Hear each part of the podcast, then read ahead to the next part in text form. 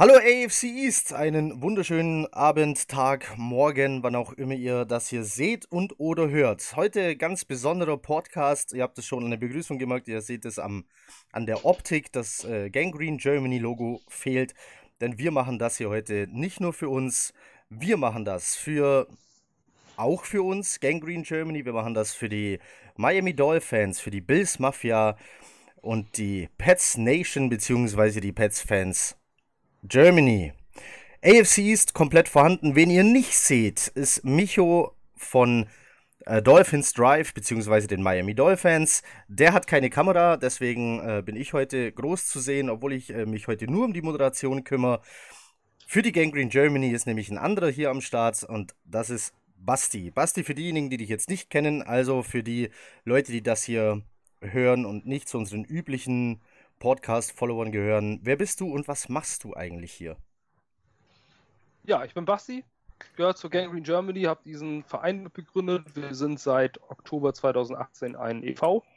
Ähm, und äh, unabhängig von dieser Vereinsarbeit haben wir noch eine Newsseite, nennt sich Gangrene Germany, alles rund um die New York Jets. Darüber schreiben wir Analysen, Podcasts, Game, äh, Game Reviews, Game Previews, alles, was das Herz begehrt, von der Kolumne bis zur äh, tiefen Analyse einer Positionsgruppe.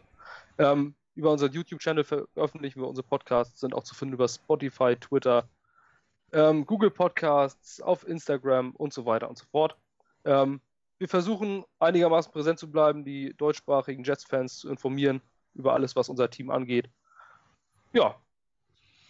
Und uns ein bisschen zu vernetzen. Und das äh, machen wir zumindest heute auch ein bisschen übergreifend und nicht nur mit Jets-Fans, sondern ein bisschen in die weite Footballwelt. Wir wollen so ein bisschen über das ganze, ähm, dieses ganze 0815 Trash-Talk im Internet weg, ähm, über dieses ein, einsilbige Beleidigen von anderen oder Schlechtmachen von anderen Teams.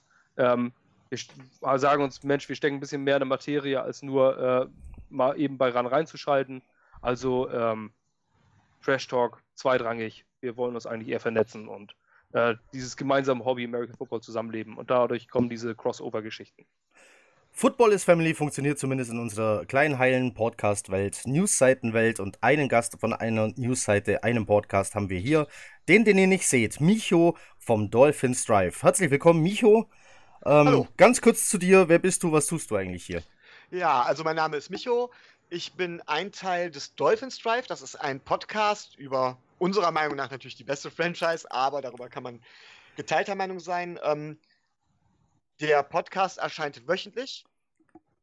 So versuchen wir es im Moment, zumindest seit Beginn der Saison. Außerdem bin ich Mitglied der deutschen Miami Dolphins, wirklich mit wie Fan geschrieben, Community. Wir sind noch kein eingetragener Verein, da gibt es ja in Deutschland einige Hürden und wir sind quer über die Bundesrepublik verteilt und sitzen vor allen Dingen unsere quasi Gründer oder die Gründer der Community sitzen alle nicht an einem Ort. Die sitzen also teilweise im Schwabenländle in Berlin und mitten in Nordrhein-Westfalen und so weiter und da eine Vereinsgründung hinzubekommen, ist gar nicht so einfach.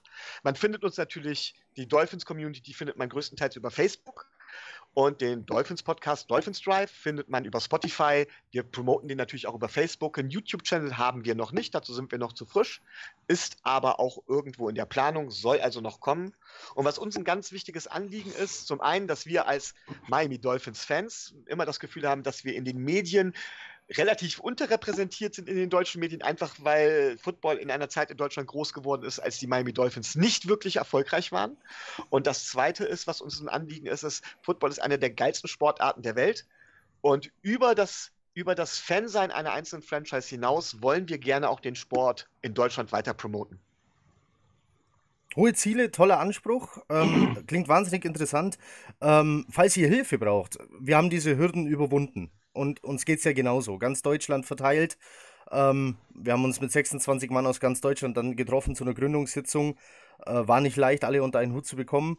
Aber wenn ihr Hilfe braucht bei irgendwas, wendet euch gern an uns, auch mit der Technik hier. Wir sind keine Profis, sieht man ja. Ähm, selber nur im Amateurbereich hier podcastmäßig unterwegs. Aber wie gesagt, wenn, wenn wir mit irgendwas helfen können, dann fragt einfach.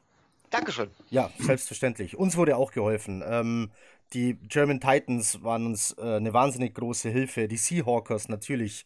Ähm, ja, wahrscheinlich der Vorreiter, wenn es um vor allem große Fanbasen geht, unter einen Hut zu bekommen. Äh, da kannst du bei denen nichts falsch machen. Wenn du die fragst, sind auch alle sehr hilfsbereit. Also uns hat das wahnsinnig geholfen, Leute zu fragen, die das schon hinter sich hatten. Perfekt. So, dann haben wir bei uns von der Bills Mafia, und das freut mich ganz besonders. Oh, Micho, ganz kurz, wenn ich die Doll-Fans Facebook-Gruppe suche, auf wie viel äh, Gleichgesinnte treffe ich da? Ach, wir sind über 1000. Zumindest waren wir das nach der letzten Zählung. Cool. Äh, ich gucke nicht regelmäßig rein, aber das ist schon relativ groß. Also wer jetzt da draußen äh, zuhört, Jets-Fans ist und jetzt durch Zufall hier drauf gestoßen ist, Gang Green Germany, die Facebook-Gruppe, ich glaube, wir sind so bei 350 bis 360. Die Bills Mafia ja. ist anwesend. Ähm, die nimmt man auch nicht so wahr, ja. weil sie immer als recht kleine äh, Fanbase rüberkommen. Ähm, trotzdem eine sehr alte, traditionsreiche Franchise, äh, die auch sehr erfolgreich schon Football gespielt hat.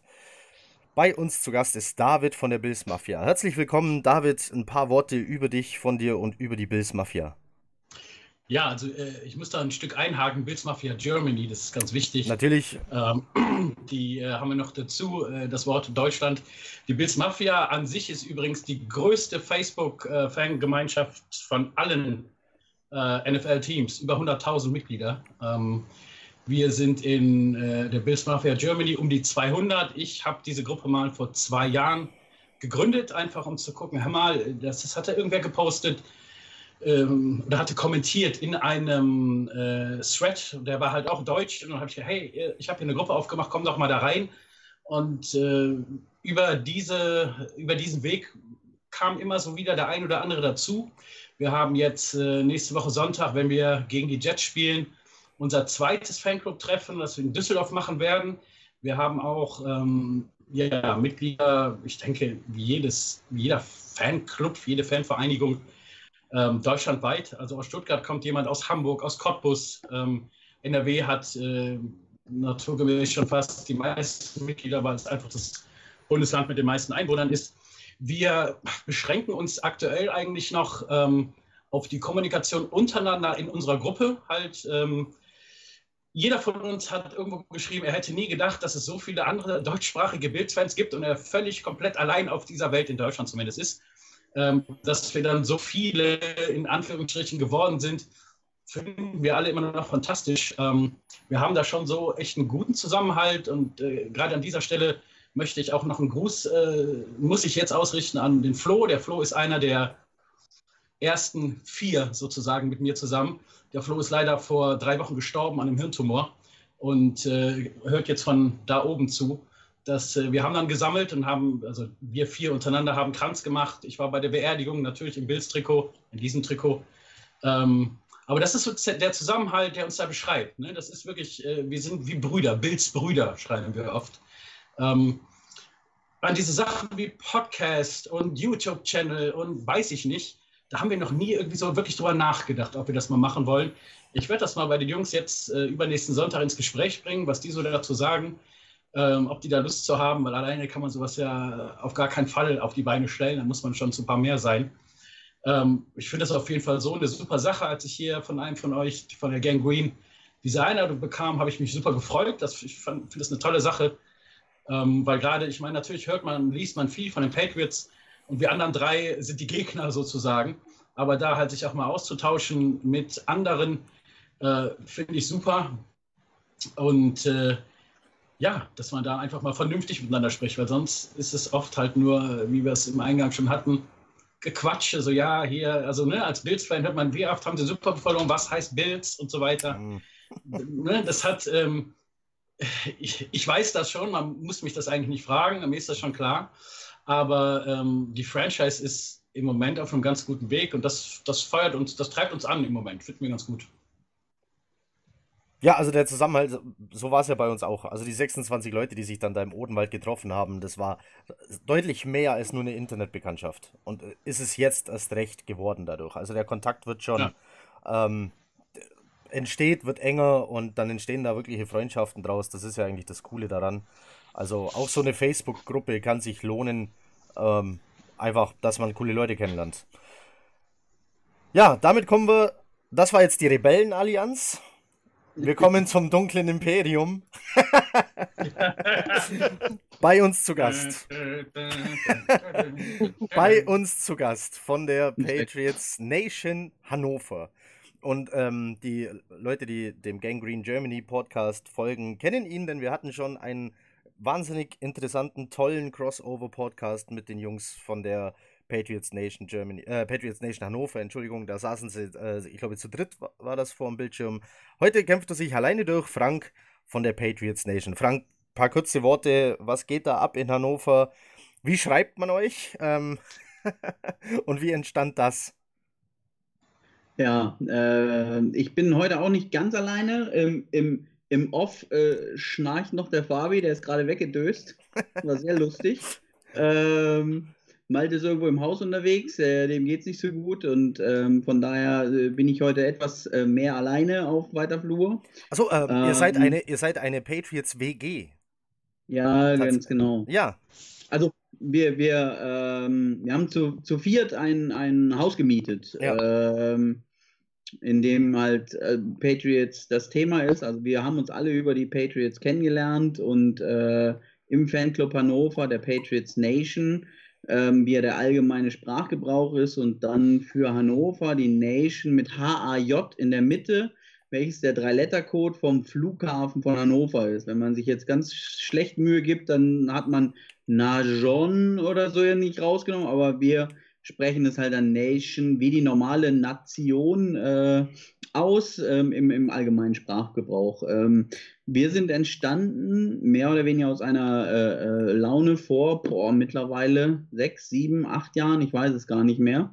Hatten sich schon in äh, Berlin ein paar Versprengte getroffen zu, zu einem äh, Patriots Viewing und da bin ich auch mal hingefahren. Dachte, sowas muss ich auch in Hannover haben und äh, habe aus der Facebook-Gruppe Patriots Fans Germany, ähm, in der ich auch Admin bin, ähm, die Patriots Nation gegründet. Und ähm, ja, in der Gruppe sind um die 120 Leute, glaube ich, die so im Großraum Hannover und ein bisschen verstreut. Also es gibt so ein, zwei Special Guests, glaube ich, ähm, aktuell drin. Wir sind aber auch stark äh, verbunden mit der Patriot oder mit den Patriots Fans Germany. Ähm, die Gruppe hat aktuell um die 5.500 Mitglieder. Ähm, wir müssen dazu sagen, dass das aktuell ein bisschen stagniert, was wir uns auch wünschen. Also wir haben die Hürde extrem hoch gesetzt. Ähm, man muss mittlerweile drei Fragen beantworten und äh, viele auf Facebook kommen nicht so weit. Äh, die verstehen das System gar nicht. Ähm, und werden halt groß abgelehnt dann in der Folge. Also erstmal ähm, ähm, fragen wir natürlich, äh, äh, äh, wo man herkommt, damit wir halt nicht aus aller Welt irgendwie ein Sammelsurium aus, aus äh, Sprachmix haben, äh, ohne dass wir nicht als weltoffen gelten wollen aber äh, es ist halt eine deutschsprachige Gruppe und da hilft es uns nichts, wenn aus ähm, Sri Lanka ein Fan äh, gerne dabei wäre, aber nichts versteht. Ähm, also die Gruppensprache ist halt dann Deutsch und deswegen sollte man auch einen Bezug haben, dass man ähm, wir haben ein paar, die in Amerika leben und Deutsch sprechen, auch Amis, ähm, ähm, und das ist eine coole Sache. Auf jeden Fall wollen wir wissen, wo, wo die Leute herkommen. Ähm, dann, wie sie Fan geworden sind oder warum sie Fan sind, wenn man es nicht offen am Profil sehen kann. Und ähm, wir haben natürlich gewisse Gruppenregeln dort aufgestellt und dass man dann im Vorfeld auch bereit ist, denen zu folgen. Ähm, und nur wer diese drei Fragen beantworten kann, und zwar richtig, ähm, hat überhaupt noch eine Chance, in diese Gruppe zu kommen. Ähm, wir lehnen eigentlich äh, acht von zehn ab, weil die äh, Voraussetzungen nicht erfüllt sind. Ähm, früher hat man große Probleme ähm, ähm, ja, im deutschsprachigen Raum mit Patriots, ähm, dass wir immer wieder äh, Leute anlocken, äh, die mit Football gar nichts zu tun haben. Ähm, und deswegen gibt es auch diesen Filter mehr oder weniger, damit auch der ja, Mittelintelligente merkt, äh, dass es hier nicht um Reichsbürger oder ähnliches geht, sondern um ein American Football Team. Ähm, ja, aber das ist so, ne? Ich glaube, die, die blöden Nazis kriegst du mit dem Begriff Patriot. Ja, ja, ganz genau, ganz genau. Also das ist. Äh,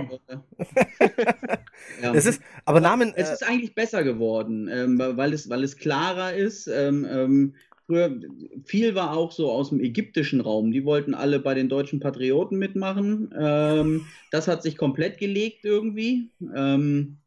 Weiß ich nicht. Muss man mal gucken. Aber ich überlege gerade, ob ich noch irgendwas zu den Gruppen oder sonst was äh, Näheres sagen kann. Ja, also wir haben für die, also wir als Patriots Nation ähm, richten eigentlich immer so ein, so ein Patriots Fans Germany Sommerfest aus. Das war jetzt die, ich überlege, sechste oder siebte Auflage. Ähm, ich glaube, das sechste Jahr. Und ähm, da haben wir jetzt äh, mit, ja, gut 65 Leuten ähm, vorletzte Woche das zweite ähm, Preseason-Game geguckt, weil es das einzige war, was auf dem Samstag war. So konnten dann ein bisschen anreisen und ähm, ja, war eine ganz lustige Sache. Und ansonsten, ja, in Hannover sind wir so, ähm, ähm ich sag mal, zu 19 Uhr spielen, irgendwas zwischen 25 und 45 Leute im Schnitt. Äh, in der Spitze waren wir, glaube ich, auch mal 67 oder so. Da ist, glaube ich, ähm, der 3. Oktober auf den Montag gefallen und dann sind alles, was nicht nied- und nagelfest war, ähm, ähm, am 2.10. den Sonntag zum 19 Uhr Spiel nach Hannover gereist und ähm, da ist unsere Bude damals aus allen Nähten geplatzt. Das war so der, äh, ähm, ja, ich sag mal, Größenrekord. Ich glaube, da konntest äh, du sogar den ganzen Nachmittag gucken. Äh, da kann ich mich erinnern, das ist noch gar nicht so lange her und da war nämlich an dem Sonntag auch ein London-Spiel. Das ist möglich. Das ich ich meine, das war, äh, ja, irgendwie Montag war Feiertag und am Sonntag war äh, London Game und dann konntest du den ganzen wundervollen Tag Football gucken. Frank, ähm, inzwischen hat ja auch die NFL auf den äh, Fan-Hype in Deutschland reagiert und hat selbstständig Gruppen installiert. Darunter, glaube ich, auch eine Patriots-Gruppe. Ist das richtig? Mhm. Äh, wie, ja, kann ich, ja, wie, wie kann ich jetzt die beiden unterscheiden, wenn ich sage, nee, NFL gesteuert, nee, ich will schon so von Fans für Fans. Wie unterscheiden sich die beiden Gruppen? Wie finde ich die? Wie kann ich die auseinanderhalten vom, vom Namen her? Ähm, also zum Beispiel, wir haben auf jeden Fall nicht den Giants-Fan als Admin. Ähm, der mit der Giants-Kappe im Profilbild also das eine ist eine öffentliche Gruppe, da kann jeder rein. Ähm, in der Folge kann es aber auch jeder lesen, was da drin geschrieben wird. Ähm, sie hieß mal nur Patriots Deutschland, glaube ich, und aufgrund von einigen äh, Einwänden wurde es jetzt in New England Patriots Fans in Deutschland umbenannt. Ähm, so dass das ein bisschen klarer ist, äh, ähm, weil sich auch da dann äh, der ein oder andere Reichsbürger wiedergefunden hat und äh, gar nicht wusste, was er da macht mit den äh, ähm, blau-weiß-roten Farben. Ähm, unterscheiden kann man sie, wie gesagt, vor allem darin, dass, dass, dass wir halt eine, eine ähm, hohe Eintrittshürde haben, äh, die man nehmen muss, ähm, als Patriots minus Fans, äh, Leerschritt äh, Germany ähm, und mit 5.500 am Start sind.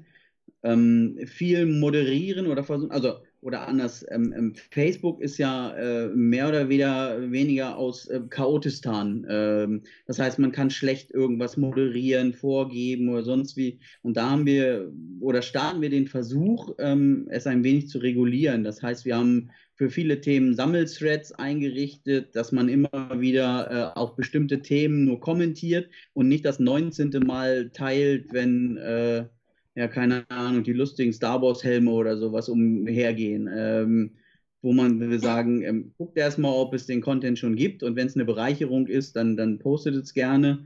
Und ähm, ja, die andere Gruppe, da ist halt das genaue Gegenteil. Ne? Da ist alle fünf Minuten äh, derselbe Schlons. Ich, ich weiß gar nicht, ob jetzt bei drei, dreieinhalbtausend sind sie, glaube ich, äh, Mitglieder ich will das gar nicht super schlecht machen. Ähm, ähm, das ist auch ein schöner Austausch in Teilen, aber ähm, dadurch, dass es fast überhaupt nicht moderiert wird, ähm, wird natürlich auch jedem mit jedem Post irgendwie Raum gegeben. Und ähm, das macht es sehr schwierig, sie mittelfristig zu verfolgen. Also ich sage, ich, ich bin da tatsächlich nur noch aus purem Eigennutz drin, um gegebenenfalls auch mal irgendeinen Nation-Beitrag zu teilen oder sonst was ähm, oder auf die Patriots Fans Germany aufmerksam zu machen, so nach dem Motto, wenn ihr mal äh, was Organisiertes sehen wollt, dann äh, kommt mal vorbei, äh, beachtet aber die Hürden ähm, und dann kommen immer noch mal ein paar.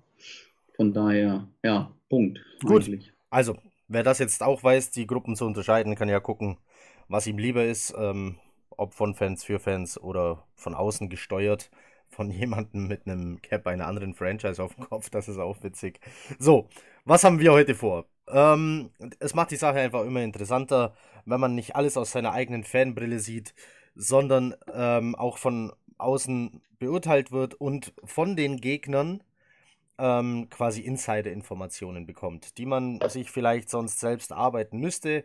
Jeder von uns ist bei seinem Team halbwegs in der Materie drin, kennt sich aus. Ähm, deswegen könnte hier ein interessantes Gespräch, also das ist das, was wir erreichen wollen, ähm, einfach über die AFC East quatschen und was uns so erwartet und natürlich, wie sehen andere Leute andere Teams. Micho, die Dolphins, ähm, ja, Dolphins, Bills, Jets, wir teilen uns das immer so jedes Jahr. Power Rankings irgendwo unten. Die Patriots lachen da von oben. Und selbst wenn sie in den Power Rankings mal Achter sind, dann heißt das bei den Patriots ja immer noch, ja, Conference Final äh, ist dann so mal sicher.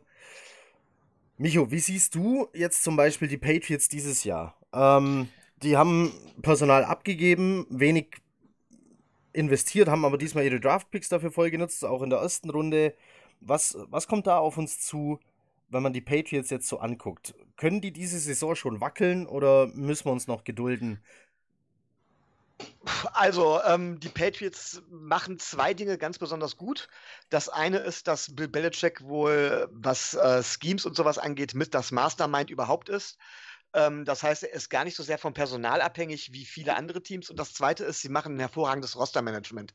Aber genau bei dem zweiten Punkt sehe ich tatsächlich ähm, den Beginn einer Dämmerung. Also es ist tatsächlich so, dass ich manchmal das Gefühl habe, dass äh, die dass die Patriots im Moment merken, so von wegen der, die aktuelle Generation neigt sich dem Ende zu wird ja auch langsam mal Zeit, wenn, wenn mir die Bemerkung erlaubt sei. Und äh, deswegen jetzt noch alles Mögliche raushauen, um noch die letzten Jahre als Chancen zu nutzen. Ähm, denn in dem Alter, in dem zum Beispiel Tom Brady ist, ist er meiner Meinung nach nur ein Sack vom Karriereende entfernt. Ne? Das ja. Ähm, und man merkt schon, dass sie versuchen, das Scheme irgendwo umzustellen. Und auch die Patriots können nicht jedes Jahr so einen massiven Aderlass äh, verkraften. Ganz großes Problem könnte dementsprechend die O-Line darstellen, die immer wieder geschwächt wird. In der Defense glaube ich nicht. Ich glaube, in der Defense sind sie immer noch sehr gut aufgestellt. Aber die O-Line könnte für mich der kritische Faktor werden. Und da sind sie zu packen.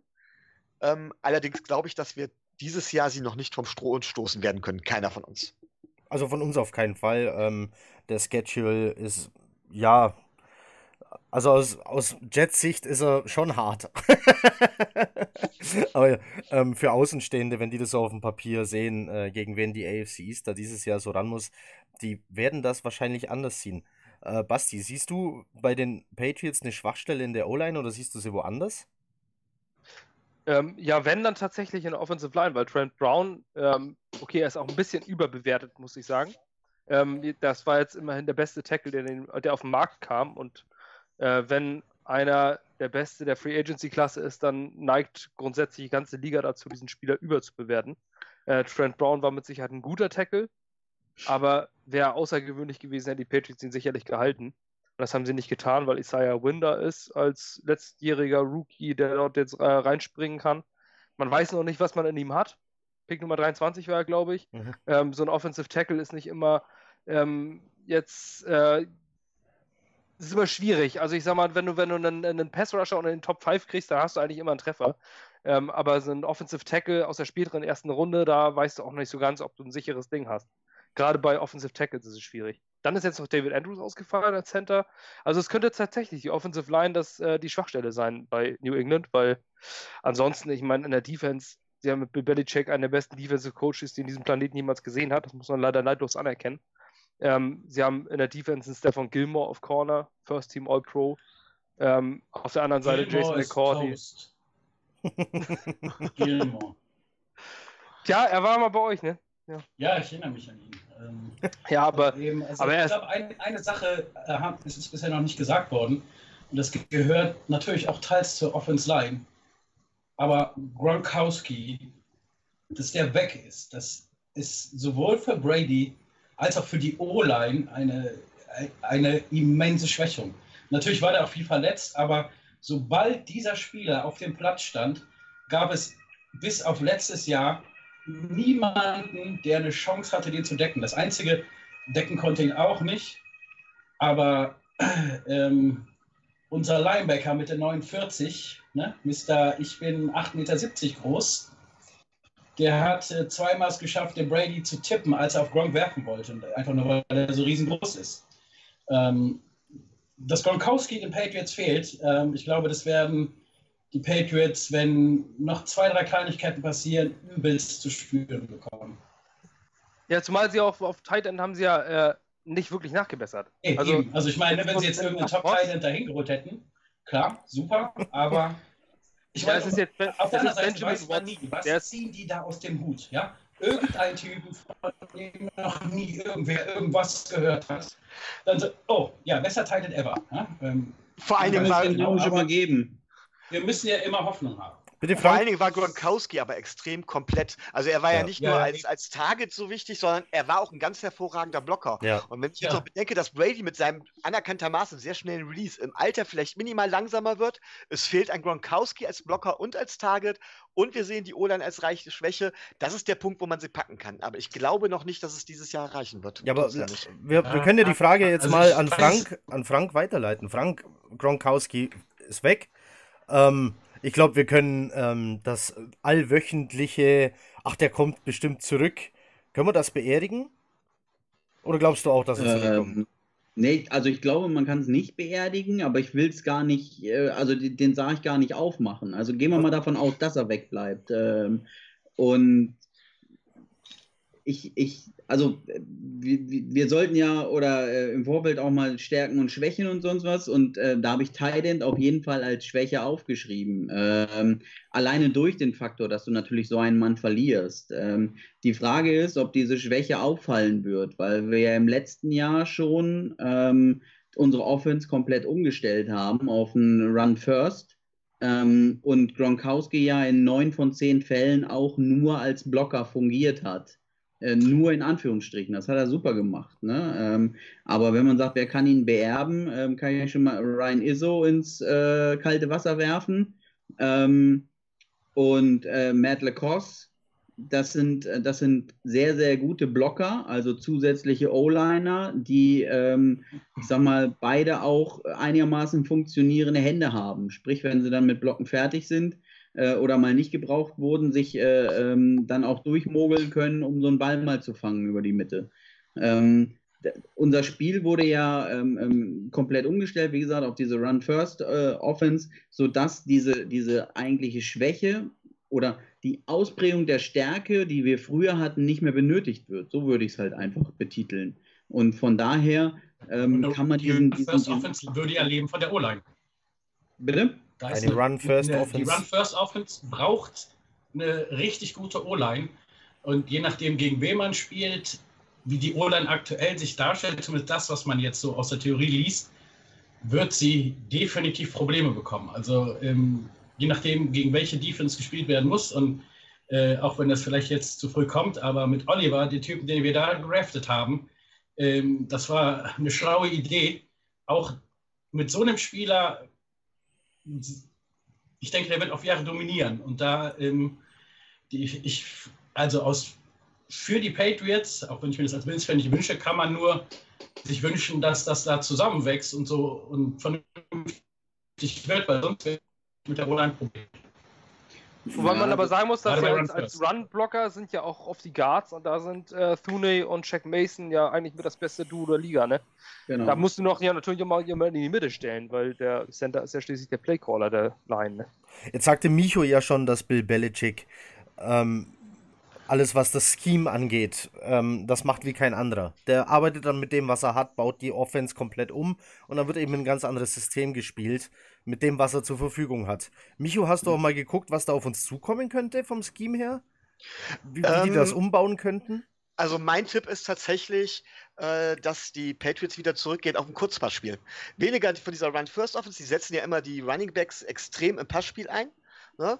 ich glaube, ich glaube White, wenn ich richtig informiert bin, Entschuldigung, dass ich kurz. White war, glaube ich, bei denen mit den meisten Receives, oder? Ja, ja, genau.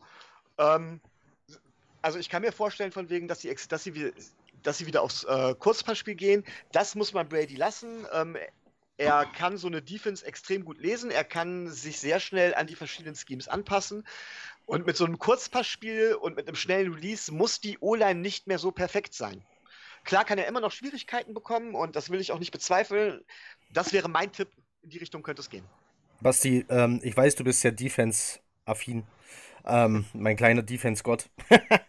Basti, äh, Kurzpassspiel, schnelle Release. Da geht viel über die Mitte, über Slants, Crossing Roads da vorne vor der O-Line. Wie stoppt man sowas? Und warum ist es so schwer, es zu stoppen? Es, fun es funktioniert. Funktioniert es nur bei den Patriots, weil es Tom Brady ist? Oder funktioniert es, weil es so schwer zu verteidigen ist? Also, ähm, es ist einfach unheimlich schwierig, die Patriots zu, zu, zu stoppen in dieser, in dieser Form. Äh, Tom Brady erkennt das schnell. Wenn man sowas stoppen will, ein äh, Kurzpassspiel, dann ist in der Regel äh, ein großer Fehler, auf Man-Coverage zu spielen. Dann musst du in der Regel Zone-Coverage spielen. Dann spielst du ganz viel, ähm, dass, die, dass die Zonen in der Mitte gedeckt sind. Du musst äh, häufig mit zwei Middle-Linebackern spielen. So kannst du es einigermaßen stoppen. Aber das haben schon viele versucht.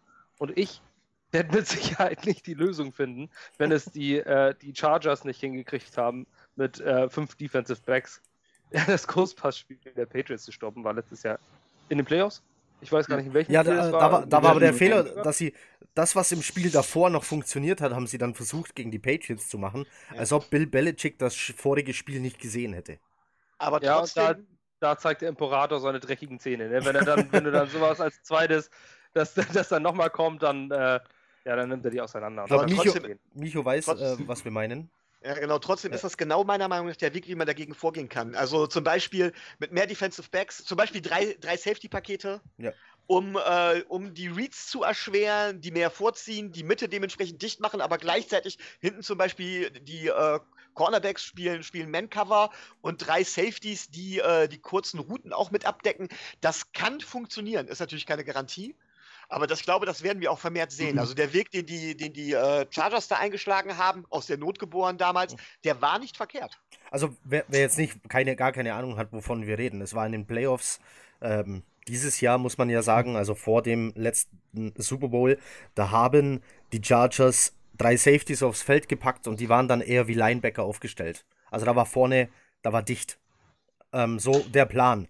Das hat Die Sache ist halt, ähm, ich war sowohl OC als auch DC, wenn Brady mit egal welchem Receiver perfekt abgestimmt ist, kannst du die, egal mit welchem Package, nicht stoppen, weil das einfach, es ist zu schnell. Dieser, dieser Mensch, Brady, hat einen Pre-Snap-Read, der einfach unglaublich ist. Der weiß ganz genau, was er macht und der ist so abgestimmt von seiner Bewegung auf die Receiver, die könnten wahrscheinlich beide mit geschlossenen Augen das machen. Ähm, und was, was ich da aber auch, ich finde es immer auffällig, wie, wie er immer jemanden in Motion schickt und dann weiß er, dann liest er sofort, wie die Defense ja. dann steht und dann, dann nutzt das für seine Zwecke aus. Das ist also die, aus, im Moment die einzige Sicht, und da beziehe ich mich, auch wenn es Kurzpassspiel ist, auf die O-Line, weil natürlich bei niemandem funktioniert nur Kurzpassspiel und äh, gerade Brady kann auch auf einer längeren Route einen perfekten Ball werfen und natürlich läufst du auch noch mit. Du, du, musst die außerhalb dieser Sequenzen, außerhalb des Kurzballspiels, musst du ein Stück weit immer was riskieren und diesen Menschen unter Druck setzen. Das ist, ist meine Meinung. Es hm. geht jetzt ein bisschen darauf weg, aber ähm, ich war auch in meinem Play Calling immer so eher ein Tick weit unkonventionell, weil das nicht erwartet wird. Ja, und du musst versuchen, Brady zu Fehler zu zwingen, ist so ungefähr das Schwierigste, was du dir vornehmen kannst. Aber das ist eigentlich das Einzige, wie es funktionieren kann. Und das Du musst ein Stück weit Druck bringen. Meiner Meinung nach hat der Druck bei den Chargers eben gefehlt. Es war für den Brady nach, nach einem Quarter, wusste der komplett, was da drüben passiert. Und du musst dem fast in jedem Play am besten einen anderen Look geben. Nur so, du, wenn der einmal seinen Rhythmus hat, stell dich auf den Kopf, da musst du mit 22 Leuten spielen, dann kannst du ihn stoppen. Ähm, David vollkommen recht. Was man auch mal wieder einbauen muss, ist so ein Showblitz. Du musst einfach ja. in Safety ja. dann auch mal an die Land das Scrimmage schicken und dann äh, direkt beim Snap muss er das, muss er dann schalten und wieder zurück in seine Zone droppen. Also du musst, äh, du musst da immer variabel bleiben. Und das war, ich fand das auch bei den Chargers, das war nachher zu. Du, hättest, hast du das Spiel davor gesehen, wusstest du, was die Chargers ja. an dem Spiel machen. Frank, hör, halt Frank hört sich das alles an und denkt sich, Kurzpassspiel müssen wir gar nicht. Außer Edelman sind alle unsere Receiver über 6'2 groß. Alle, die da geholt wurden. Ähm, wenn ich das richtig auf meinem Zettel habe. Jetzt kommt auch noch äh, Josh Gordon zurück. Kann man von dem schon was erwarten? Ist, ist der Day One Starter oder muss der erst langsam wieder reinkommen? Aktiviert ja, worden ist er. Auf der Grasfrau. Also, wir hoffen ja, diesmal hat es geschafft. Da, muss man, da muss man ja tatsächlich ein bisschen abwarten. Ne? Ähm, er, er, sah ja einigermaßen äh, gut aus in dem vierten Spiel jetzt gegen die Giants. Ähm, aber der hat natürlich noch einen, einen, langen Weg vor sich, um tatsächlich fit zu werden und auch im Kopf wieder diese, diesen, diesen Football-IQ äh, zu aktivieren. Da ist natürlich noch ein bisschen Rost drin. Ähm, wenn ich darf, also ohne auf die direkte Frage, weil mir kommt die O-Line gerade ein bisschen zu schlecht weg. Ähm, Pro Football Focus hat sie auf Nummer 6 ähm, in, in der Liga. Ähm, und ähm, das aus meiner Sicht auch äh, zu, zu Recht. Ähm, vor allem, also ähm, wurde ja gerade schon angesprochen mit, mit äh, Shaq Mason, Joe Tooney und es wird jedes Jahr, ja, die Abgänge und man kann es nicht kompensieren. Ähm, Trent Brown hat letztes Jahr niemand auf der Rechnung gehabt und der spielt sich in einen, weiß ich nicht was, 17, 18 Millionen Dollar Vertrag, vielleicht waren es auch nur 14, ist ja egal, ne? Und ähm, die, die, die Konstante ist die Inkonstanz. Also, ähm, dass man immer wieder das auffangen kann. Also, er Win, der als Left Tackle dann da übernehmen soll, ähm, ja, super, aber ähm, ähm, man merkt jetzt auch durch den Ausfall von Andrews, gehen wir mal davon aus, dass er wirklich nicht mehr wiederkommt und dass er weg ist, ähm, wurden in den letzten Tagen dann auch nochmal äh, ähm,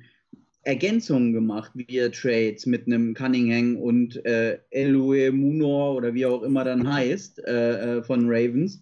Ähm, das sind immer nur so kleine Puzzleteile. Das sollen ja keine Starter sein, aber ähm, das ist in einem Kader eine Tiefe, dass man auch äh, einen Ausfall äh, ähm, wegstecken kann. Und dadurch, dass der äh, Russell Bodine und Bodin ähm, jetzt nochmal von den Bills geholt wurde als reiner Center, ähm, und sagt, okay, ähm, wir, wir brauchen jetzt nochmal, oder Ted Karras war ja nur der Backup-Center ähm, und jetzt muss man halt gucken, ob die sich dann um den Starting-Job tatsächlich äh, ein bisschen kloppen oder äh, ob der Bodine dann dafür da ist, um ihm von hinten ein bisschen Druck zu machen, vielleicht sogar die Rolle zu übernehmen. Aber das kann er nicht. Äh, da, da, ist, da, ist, da ist so viel, ähm, ähm, sag ich mal, Konkurrenzkampf, ähm, dass die, die, die Gruppe an sich am Ende des Tages überdurchschnittlich gut funktionieren wird. Und das brauchen wir ja auch mit dieser ähm, ähm, Run-First-Offense.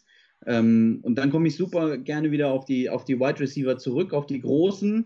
Ähm, da, da, nimmt man dann ja, ähm, also wer mich total geflasht hat, war Demarius Thomas. Ähm, letzte Nacht mit ähm, 7 von 8 Catches, 87 Yards, zwei Touchdowns. Der hat da fast alles weggefangen. Den habe ich überhaupt nicht auf dem Schirm gehabt. Gedacht, das ist so ein, so ein ja, alterner Star, der nochmal versucht und merkt, dass der Druck viel zu groß ist oder der Konkurrenzkampf und der dann sagt, gut, dann äh, retire ich jetzt doch. Ähm, und wenn der sich tatsächlich auch nochmal durchsetzen sollte, neben Josh Gordon, nimm Nikhil Harry, äh, den wir in der Preseason kaum gesehen haben, aber äh, ähm, er auch die Qualität hat, dann, dann hast du da schon ähm, ja, drei, vier Leuchttürme, die du anwerfen kannst. Ne? Und da ist dann auch wieder das Auffangen, das Ändern, ähm, das, was vorher ein, ein Rob Gronkowski äh, gewesen ist, ähm, hat man jetzt mehr oder weniger in, in ja, zweieinhalb bis dreifache Ausfertigung auf dem Feld stehen, ähm, als, als psychisch, äh, äh, physisch, nicht psychisch, das ist bei der Gordon immer schwierig, ähm, ja. äh, als ähm, physisch einfach große Targets, die man auch ähm, nur schwer verfehlen kann. Da muss man ja nur grob in die Richtung werfen und die können. Wie bei Calvin Benjamin, der war auch groß, aber fangen konnte er nicht. aber, ja, aber Edelman ist doch bei euch jetzt erstmal raus, oder? An, Nikhil Harry, äh, Josh okay. Gordon und ähm, Demarius Thomas können fangen. Ja, ich weiß. Das haben sie unter Beweis gestellt, auf jeden Fall zwei davon auf dem Niveau schon. Ähm, und ähm, dann bin ich ähm, ähm, der Meinung, dass das sehr, sehr gut funktionieren kann. Vor allem die, ja, die Tiefe in der Breite, ne? Also ist äh, schon hervorragend. Wenn ich sehe, wer, wer da alles ähm, jetzt noch zittern muss, ob er überhaupt in den, in den Roster kommt. Ähm, und, und dann als ähm, Alternativ Jacoby Myers, den vorher keiner auf dem Schirm hatte, mehr oder weniger, der sich dann da als, als äh, ja, Camp Wonder durchgesetzt hat muss man natürlich gucken, was so ein Philipp Dorset, ob der dann als so ein mittelgroßer, äh, äh, der dann auch Slot spielen könnte, aber auch Wideout. Also das ist so flexibel, das Spiel. Ähm, und dann muss man schauen, wie, wie so ein Braxton Barrios, den, den man ja schon äh, ähm, ja, als Edelman-Nachfolger gefeiert hat, der wird jetzt wahrscheinlich rausfallen, weil er sich gar nicht präsentieren konnte. Und da sieht man schon, also wie, wie, wie wie breit die Tiefe ist oder wie tief die Breite ist. Also da bin ich ähm, ähm, absolut positiv. Also einfach eine unserer Stärken, obwohl es ganz, ganz lange als Schwäche betitelt wurde, ähm, wird es auf einmal zu einer unserer größten Stärken. Aber Edelman fällt doch jetzt erstmal aus, wenn ich das richtig Nein, der mitbekomme. Daumen ist okay. Das ist Der ganz Daumen ist okay? Der ist Ja, okay. ja, ja. Oh, Also okay. das was sagt ich man, eben ne? sagen will zur O-Line noch, ne? Ähm, ich glaube, das ist so ein bisschen, zumindest von meiner Seite aus, missverstanden worden. Du musst dir überlegen, ähm, ich war jahrelang bei den Düsseldorf Panther Rookies, äh, in sechs Jahren fünfmal deutscher Meister, Jugendmeister geworden. Und wir haben uns als Coaches da auch immer nach dem Spiel über irgendwelche Sachen aufgeregt. Das war aber Jammern auf höchstem Niveau. Ja? Und wir sitzen hier quasi mit, mit äh, vier Teams, wovon dem drei so irgendwie seit äh, zehn Jahren so versuchen, an diesem Baum zu kratzen, wo 19. die Patriots sitzen. äh, ne? Und das ist halt so, wenn du schon aktuell, was wir so mitbekommen, eine vermeintliche Schwachstelle finden willst. Wir haben die Defense schon ausgeschlossen. Wir schließen die Running Backs und den Quarterback aus und eigentlich die Receiver auch Ja, dann musst du dich Ja, irgendwo äh, festbeißen. dann steht zumindest ein, ein, Frage, ein Fragezeichen auf irgendeine Art hinter der O-Line. Ja? Also es ist Mhm. nicht, ich meine, das möge man jetzt verzeihen, aber ich glaube, das weiß er selber. Es ist nicht so ein Fragezeichen wie hinter der Quarterback-Situation in Miami. Nicht mal der Quarterback-Situation in Buffalo. Ja? So groß ist dieses Fragezeichen nicht, aber wenn man irgendwo eins finden kann, Mhm. dann aus meiner Sicht dort. Dass das alles es mag ja genauso in Buffalo sein, dass Josh Allen wirklich eine Breakout-Season hat und dann finde ich das ganz toll und super. Es kann aber sein, dass es mal wieder, und das wäre als Bildfan typisch, in die Hose geht. Ähm, aber wenn man schon versuchen will, irgendwo eine Schwachstelle bei den Patriots zu finden, ist es aktuell O-Line und Titan-Position, dass da Leute sind und die alle Football spielen können. Gar keine Frage. Und dass es auch leider gar nicht leider möglich ist, dass das alles wieder mal in New England so klappt, ist auch möglich. Nur das ist, glaube ich, von uns dreien jetzt so die einzige Schwachstelle, inklusive Teile, die wir ausmachen können. Ja? Und auch, wir können ja nicht hier nur sagen, okay, Patriots, da müssen wir alle rüberkommen und unsere Sachen ausziehen und die wegtauschen. Das können wir Nicht, das war doch anders besprochen. Ja, aber das Nee, geht also, doch nicht auf, das Bevor kommt, wir- das kommt mir auch manchmal vor wie so eine, wie so eine Selbsthilfegruppe, wo, äh, wo Vergewaltigungsopfer sich nach vielen Jahren mit ihrem Peiniger treffen. Vergewaltigung, Vergewaltigung sind, Patriots. wir sind die armen Opfer und sprechen jetzt einmal mit dem Peiniger und äh, merken, ach, der ist ja doch Genau. menschlich. Also mal ganz klar gesagt, dass, äh, dass es ist ja so, dass ähm, die Patriots nicht nur aus, aufgrund ihrer selbst so einen großen Erfolg haben, sondern sie haben auch, äh, sind auch so erfolgreich aufgrund der Schwäche der AFC East. Ich meine, die anderen Teams haben es ja jetzt über all die Jahre nicht vernünftig hinbekommen. Nein. Dafür all die Jahre vorher haben es die Patriots nicht hinbekommen. Ne? Also, ähm, aber trotzdem, die letzten zehn Jahre lag es auch kräftig an uns. Also sollten wir da auch auf uns selber gucken. Definitiv. Ähm, ja, wir schieben auch fröhlich Personal hin und her, während äh, immer nur die Patriots quasi frisches Blut äh, dann in die AFC East holen, indem sie sich neue Leute an Land ziehen. Ähm, ja, von uns, bevor die wir- dann bei uns nichts konnten und da super sind. ja, oder Leute, die bei uns nichts konnten und dann nach Miami gehen oder in Miami nichts konnten und dann nach New York kommen. Das ist, also, man schiebt da fröhlich hin und her. Basti, bevor wir die Patriots, also bevor wir jetzt dann mal äh, das Team wechseln, ähm, die Defense der Patriots hat nicht wirklich große Personalverluste hinnehmen müssen. Die haben ihren Defense Coordinator verloren, der ist jetzt Head Coach. Oder haben wir tatsächlich mal jemanden, der von den Patriots in der Division geblieben ist, äh, ist jetzt Head Coach äh, in Miami. Das heißt, neue Coordinator gab es äh, bei den Patriots, aber von der Defense brauchen wir trotzdem nicht arg viel anderes erwarten als aus der letzten Saison, oder? Naja, also Trey Flowers haben sie verloren, das ist schon ein massiver Verlust. Und äh, ich finde, dass Michael Bennett ist natürlich ein Name, aber Michael Bennett hat die letzten beiden Jahre nachgelassen. Der ist auch nicht mehr der Allerjüngste. Ich glaube, das hat sich schon geschwächt. Also der Verlust von Trey Flowers zum Wechsel zu Michael Bennett ist schon ein Verlust. Weil ich nicht weiß, ob Michael Bennett mit, diesem, mit dieser Poise, mit dieser Energie reingeht, wie es ein Trey Flowers war, weil Michael, Bennett Richtung Farewell Tour geht und glaube ich, nochmal einen Ring abgreifen will. Ich denke, das ist eine Motivation dahinter, bei den New England Patriots zu spielen. Ähm, ich denke, dass sie in der Defensive Line oder in der Front Seven ein wenig, ein wenig Federn gelassen haben. Die Rückkehr, ich glaube, Jamie Collins haben sie jetzt wieder rückverpflichtet. Der Genau, hat genau. bei den Patriots die beste Zeit gehabt. Ähm, ob der das jetzt nochmal auf den Platz bringt, sei mal dahingestellt, aber äh, ist nicht der schlechteste äh, Linebacker. Ähm, Danny Shelton finde ich einen unheimlich unterbewerteten Defensive Tackle. Also ich denke, der einzige Verlust, den sie tatsächlich in der Defense gemacht haben, ist der Wechsel von Trey Flowers auf Michael Bennett. Auch wenn er nur eine Nuance ist, aber ich finde, da haben sie sich ein wenig verschlechtert. Patriots kommen aber über die Secondary eigentlich und nie über die Front Seven. Und da sind sie halt immer noch stark. Also die machen ja unheimlich viele Coverage-Sacks, ne? Ja. ja, du hast ich meine, mit Jason McCordy und Steven, Stefan Gilmore, weißt du, du brauchst nach außen einfach in der Regel gar nicht zu werfen. Ne? Eine Info habe ich noch, äh, was, was mir aufgefallen ist über die Patriots, bevor wir das Team dann wechseln. Dritte Runde, Draft 2019. Ähm, die Jets sind on the clock und wählen äh, Jakai Polite in der dritten Runde. Und ein paar Picks später kommen die Patriots und nehmen Vinovic, den äh, ich auf meinem Board hatte. Gleiche Runde, ein paar Picks später nehmen die Jets äh, Offensive Tackle Chuma Edoga und ein paar Picks später nehmen die Patriots Kajust den ich auf meinem Board hatte. Ich, ich habe immer noch so das Gefühl, das sind Picks, die den Jets um die Ohren fliegen. Ähm, und die Patriots mal wieder goldrichtig äh, lagen und ihr Näschen beweisen mit den beiden Spielern. Ich hoffe, ich irre mich, aber okay.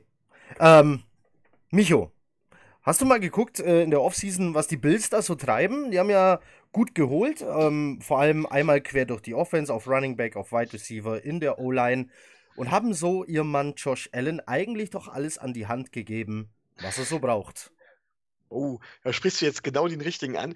Ähm, ja, tatsächlich habe ich natürlich verfolgt, was die Bills gemacht haben. Und ähm, sie hatten ja sowieso schon eine gute Defense. Sie haben Josh Allen ordentlich Waffen an die Hand gegeben. Aber pff, ich bin ganz ehrlich, ich mag, das ist ja, wird ja im Moment in der Liga auch immer mehr, ich mag diese werfenden Running Backs nicht. Und da zähle ich halt Josh Allen drunter. Und ich wage zu bezweifeln, dass er mit seiner Accuracy, mit den Waffen, die ihm zur äh, Verfügung gestellt werden, ordentlich was anfangen kann. Ich glaube tatsächlich halt eben nicht an die Breakout-Season, ja, ähm, die äh, David gerade eben äh, prophezeit oder erhofft hat. Und deswegen glaube ich fast schon, dass das Perlen vor die Säue ist, so leid es mir tut. Tatsächlich? Also ich, ich denke halt, äh, ähm, prophezeit habe ich sie nicht. Ne? Ich habe sie einfach, ich habe sie, ähm, das ist da sind auch alle Bills-Fans total zwiegespalten, ob das jetzt möglich ist oder nicht. Grundsätzlich, was uns halt fehlt, was die Patriots zum Beispiel haben, sind große Receiver. Wir haben alle, die sind alle gefühlt nur 1,30 Meter groß. Ähm, Beasley äh, hat schon wohl eine super Verbindung mit dem Allen.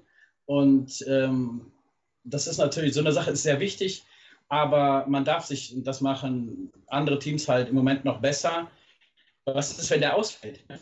Voll, bist du einen Play davon hinweg, äh, zumindest die ganze Saison äh, rauszufliegen, sozusagen, weil du verletzt bist. Ähm, wenn du als Receiver auf den kurzen und mittleren Routen unterwegs bist, umso mehr, ist immer gefährlich. Ähm, ich, das ist aber jetzt, denke ich, eine Sache, wo Allen für Buffalo noch viel mehr bedeutet. Ich sehe ihn nicht als, ich sehe ihn nicht als werfenden Running Back. Ich glaube, das hat er oft aus der Not rausgemacht oder weil er es einfach nicht besser wusste oder konnte. Ich denke schon, dass da eine Progression zu sehen sein wird in der Saison. Ähm, aber Buffalo hatte keinen Quarterback mehr, mit dem sich die Stadt und die Region Western New York und ähm, umgekehrt der Quarterback mit der Region, also in beiden Richtungen so sehr identifiziert hat, wie Jim Kelly, als er, als Jim Kelly dann, zuerst wollte er nicht nach Buffalo, aber als er dann kam und da reingewachsen ist, er wohnt ja bis heute da, Jim Kelly ist da sowas, der kommt direkt, der kommt eigentlich noch vor dem lieben Gott und dann kommt der liebe Gott. Ne? Also erst Jim Kelly, dann der liebe Gott. Ähm, Allen ist der erste Quarterback in Buffalo, der sich so benimmt wie Jim Kelly und dafür liebt Buffalo den. Und ich glaube, also du müsstest schon äh, ein Peterman-Saison spielen, damit sie den aus Buffalo rausjagen, sozusagen. Ja? Also ich meine, ich weiß auch nicht, was mit Chucky los ist, dass der da erzählt, wie toll Pickerman ist. Pickerman war bei uns in der Preseason auch immer voll super. Ja, und dann schmeißt der mehr, der schmeißt mehr Touchdowns zum Gegner als Completions zu dir. Ja, also, also ne, äh, ich mochte den, aber der war einfach schlecht. Nur Allen definiert sich ganz stark in Buffalo über, ähm, über das, was er für die Community und was die Community ihm bedeutet. Das hatten wir 20 Jahre nicht. Ja, das, äh, das hypt den Allen. Ich wollte gerade sagen, für diejenigen, die jetzt noch nicht so lange äh, beim Football dabei sind oder sich nicht so intensiv mit der Geschichte der Bills auseinandergesetzt haben, wenn man von äh, Herrn Kelly redet, dann äh, reden wir jetzt hier von 20, 25 Jahren, dass das her ist. Der Mann, der die Bills in vier Super Bowls in Folge geführt hat, alle verloren hat. Äh, was mich persönlich aber gefreut hat, ist, war die Nachricht, dass er den wichtigsten Kampf in seinem Leben gewonnen hat.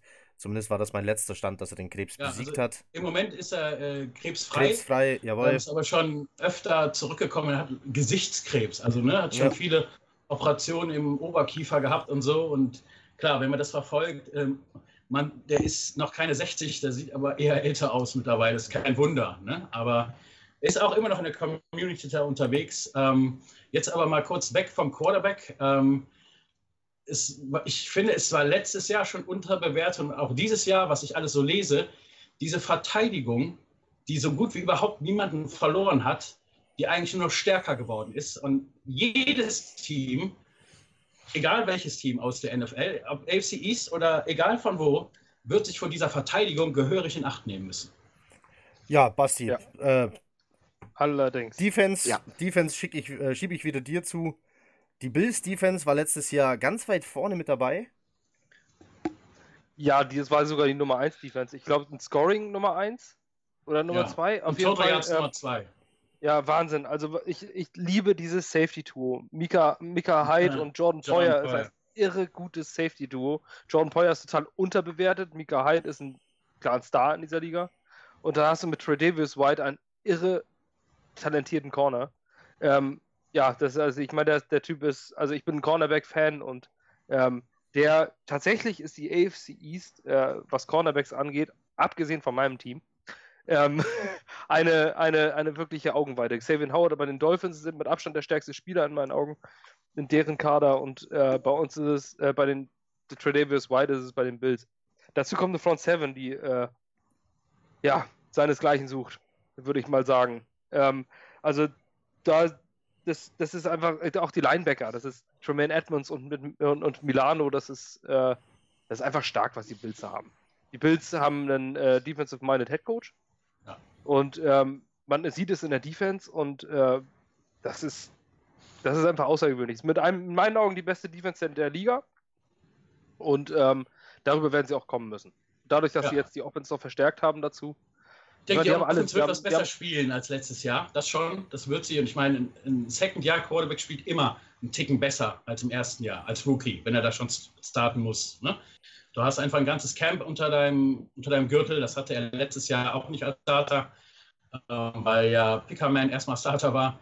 Ähm, und ähm, das ist schon ein Unterschied. Er wird, er wird definitiv was besser spielen. Ich denke, er wird auch nicht mehr ganz so viel laufen. Äh, natürlich wird er noch laufen, ja, ähm, ganz klar.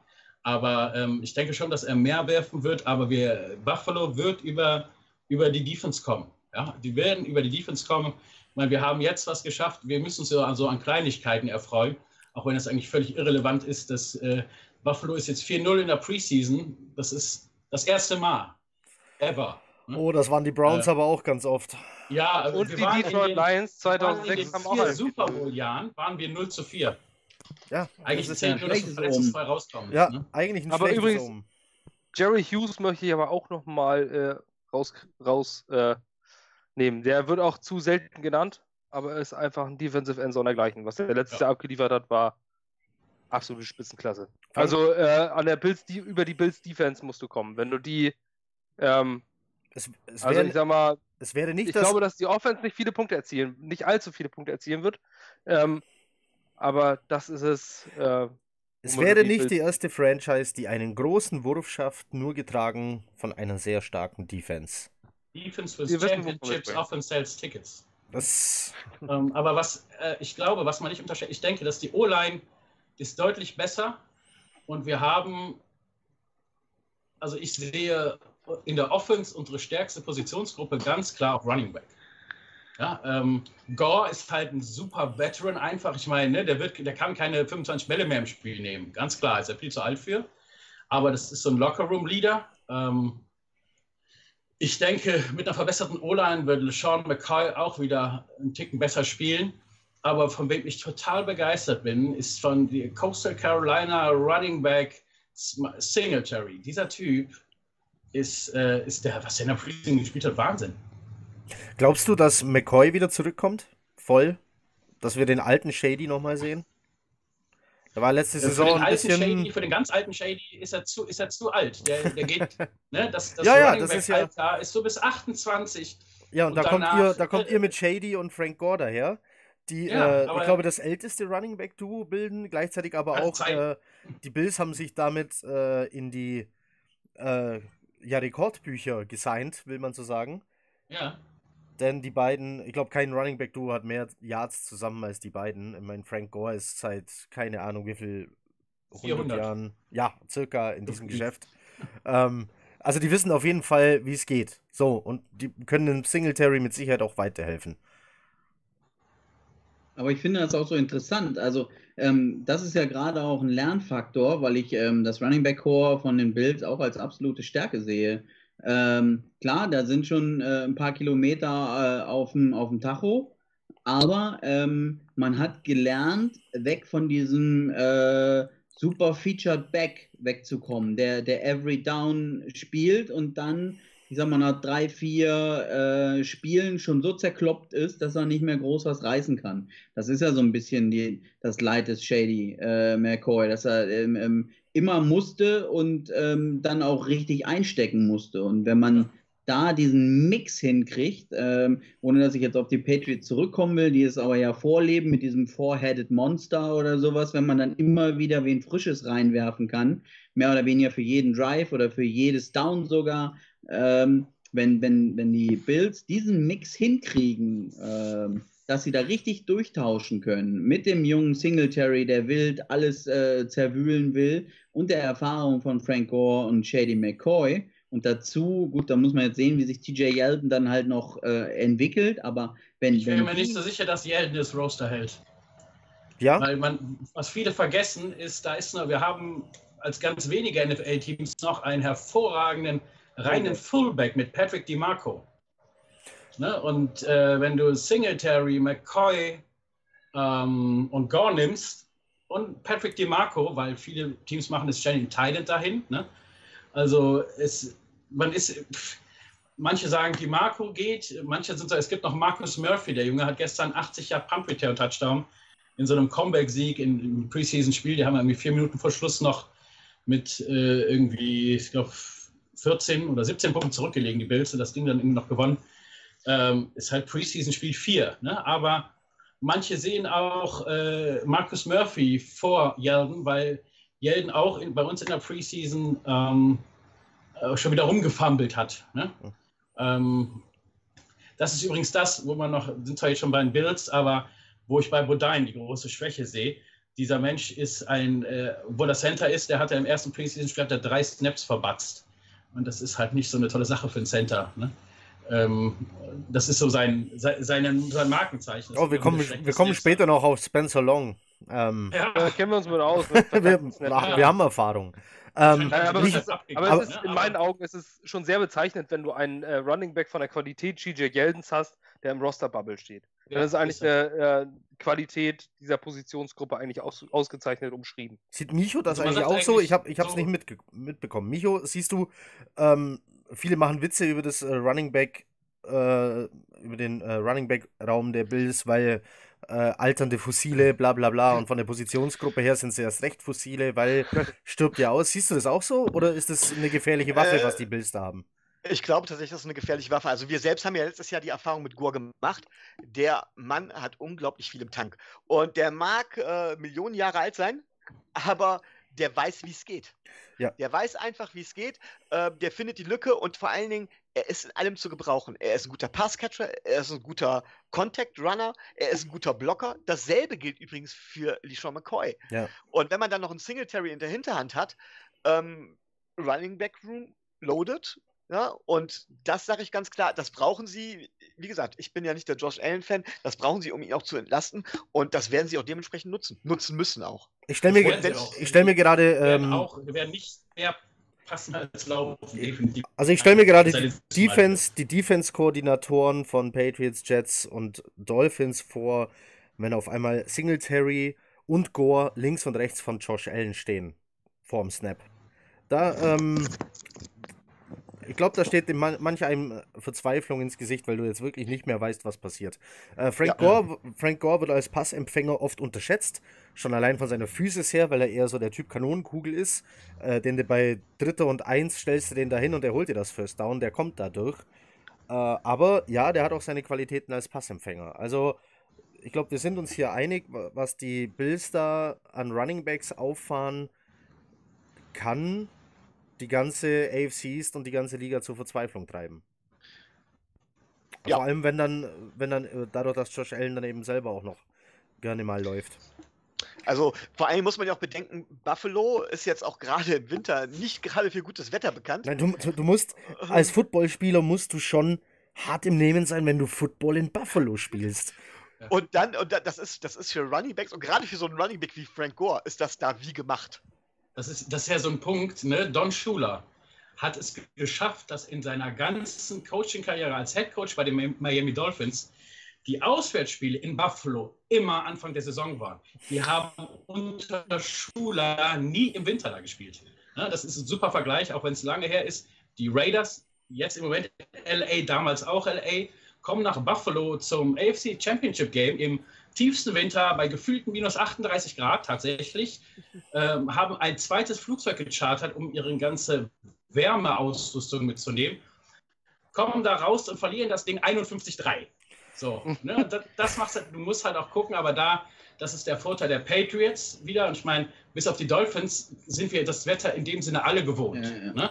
Patriots, da kann es arschkalt werden, bei Jets kann es arschkalt werden. Dome haben wir alle nicht, ja. Und äh, na, Entschuldigung, aber in Miami, da frieren höchstens die Sitzschalen. Ne? ähm, das ist, ähm, ja, also das Wetter, so diesen Vorteil. Ne? Also es ist schon, wenn du als Running Back morgens aufstehst in Buffalo und du guckst aus dem Fenster und die Niagara-Fälle sind gefroren, dann weißt du, heute ist ein guter Tag für mich zum Footballspielen. No day. Ähm, keine Ahnung, wie die anderen das sehen. Ähm, ich glaub, war das äh, letztes oder vorletztes Jahr, war das nicht Buffalo gegen, äh, gegen die Colts? Ähm, ja als alle schön Schnee geschaufelt haben vorm Kick und so. Ich, glaub, ja, ich, glaub, ich sage euch, also das machen sie ja regelmäßig, ne? ja. dass sie sagen, okay, wir müssen Stadion freiräumen und dann kommen doch immer Jan und alle Mann hin und schaufeln das frei. Community ist in Buffalo super. Ja. Ich selber war 2008 bei einem ganz ähnlichen Spiel, das war in Cleveland, Cleveland Browns gegen die Buffalo Bills, gefühlte minus 42 Grad. Am Tag war ich vorher noch in San Francisco, äh, 49ers gegen Bengals. Das war zwar auch im Winter, das heißt, in San Francisco ist Winter, dann ist da 19 Grad. Und eine halbe Stunde nachdem wir gelandet waren in Cleveland, war der Flughafen geschlossen wegen dem Blizzard. Wie man in diesen Konditionen Football spielen kann, das ist mir unbegreiflich. Das ist einfach, ich meine, natürlich bewegen die sich, aber die Bills hatten damals noch den roten Helm und Cleveland ist jedem bekannt, wie die aussehen. Ich habe in dem Stadion gestanden und konnte die Buffalo Bills nicht von den Cleveland Browns auseinanderhalten. Ja, äh, weil es so geschneit hat einfach. Und ich finde es witzig, dass Antonio Brown nicht nach Buffalo wollte und sich trotzdem jetzt kalte Füße geholt hat. Ich bin so froh, dass diese, dieser, dieser Locker Room Cancer nicht gekommen ist. Dieser Typ ist ein Locker Room Cancer, ganz klar. Ja. Und das ist das, was sie halt in Buffalo, die haben halt nicht nur geguckt, ähm, wie passt jemand spielerisch zu uns in der Regel, also bei allen, die sie jetzt haben, sondern auch wie passt er menschlich. Ne? Wenn der der Gore ist nach Buffalo gekommen, weil der McCoy den angerufen hat und hat gesagt, du musst jetzt hier hinkommen, wir müssen ein Jahr zusammenspielen. Ich will noch was von dir lernen, ich habe mit dir noch was vor, bitte komm hier hin. Ne?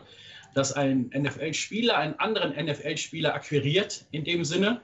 Ne? Gore hat ganz klar gesagt, ich habe da unterschrieben, weil der Shady mich gebeten hat sozusagen. Finde ich eine super Sache. Ja. Und davon äh, haben wir in Buffalo lange nicht gelebt. Das waren alles immer nur so Einzelne, gib mir meinen Paycheck. Und das, das ist ein bisschen was anderes. Ähm, man kann teilweise, ähm, um jetzt mal so einen Riesenbogen ganz kurz noch zum Fußball zu schieben, kann man damit auch Erfolg haben, mehr als das Team Potenzial hat, sie Fortuna Düsseldorf letztes Jahr. Ne? Da, ähm, David, du hast, äh, du hast äh, in der Vorbesprechung äh, zu diesem Podcast, bevor wir die Aufnahme gestartet haben, bist du kurz auf Mitch Morse zu sprechen gekommen. Das ist jetzt interessant für Jets-Fans. Ähm, in der Offseason hätten Jets-Fans gerne gesehen, dass die Jets einen der beiden begehrtesten Center in der Free Agency holen. Einer von den beiden war Mitch Morse. So, ja. der ist jetzt bei den Bills. Und äh, du hast äh, vor der Aufnahme Sorgen geäußert, was seine Spielfähigkeit ähm, angeht, wegen seiner vielen Concussions. Ähm, hat sich das jetzt schon, der hat die Preseason normal absolviert oder? Nein, hat die Preseason nicht ein Spiel gemacht. Nicht eins. Und Zum Schonen quasi- oder? Nein, er ist seit Woche, nee, seit dem, nagelt mich jetzt nicht fest, seit Anfang des Camps, ich glaube dritte Tag, ist er im Concussion-Protokoll. Okay. Bis Aber hat er geklärt jetzt. heute. Hat er geklärt? Ja, jetzt hat er es geklärt. Ne, also jetzt gerade, aber wir reden vom Anfang des Camps. Das war im Juli. Ne, wir haben jetzt September. Er hat es gerade geklärt. Das heißt, er hat nicht wirklich viel trainieren können. Er hat kein Preseason-Spiel logischerweise gemacht. Ähm, gerade Center Quarterback ist ja auch immer so eine Connection. Der hat natürlich genug Erfahrung. Mir geht, darum geht es mir nicht. Ich traue dem auch ohne riesig Kernbeteiligung zu, das Ganze zu spielen. Aber wenn er jetzt schon wieder eine Concussion hatte und jeder von uns, der schon mal mit Football wirklich zu tun hatte, im Camp ist nicht die komplette und letzte Energie da, die du an einem Game Day hast, wenn du einen fremden Helm siehst. So, Außerdem ist eine Concussion meistens bis in der Stil, also zumindest in unseren Sphären des Footballs, stehst du nach vier, fünf Tagen stehst du wieder auf dem Platz. ja, Dann ne, kotzt du und, zweimal, schläfst dreimal und dann bist du wieder Ja. auf dem Platz. ne, und das ist halt schon so eine Sache. Wir haben auch vor dem Podcast gesprochen über Antonio Brown und über Mario Williams, die aus meiner Sicht beide schon deutlich an CTE leiden. Das ist, hört sich zwar irgendwo lustig an, aber ich meine es ernst. Ja? Ähm, darum hatte ich Junior auch umgebracht. Der Mensch hatte CTE, ganz klar. Ja? Ähm, das ist zwar jetzt ein anderes Thema, aber ähm, ja, Mitch Morse, ähm, wenn er concussionfrei bleibt, gut. Überlegt man sich, er würde jetzt an Game Day 2 eine bekommen, dann ist er dann wahrscheinlich bis Game Day 10 mindestens draußen. Ja?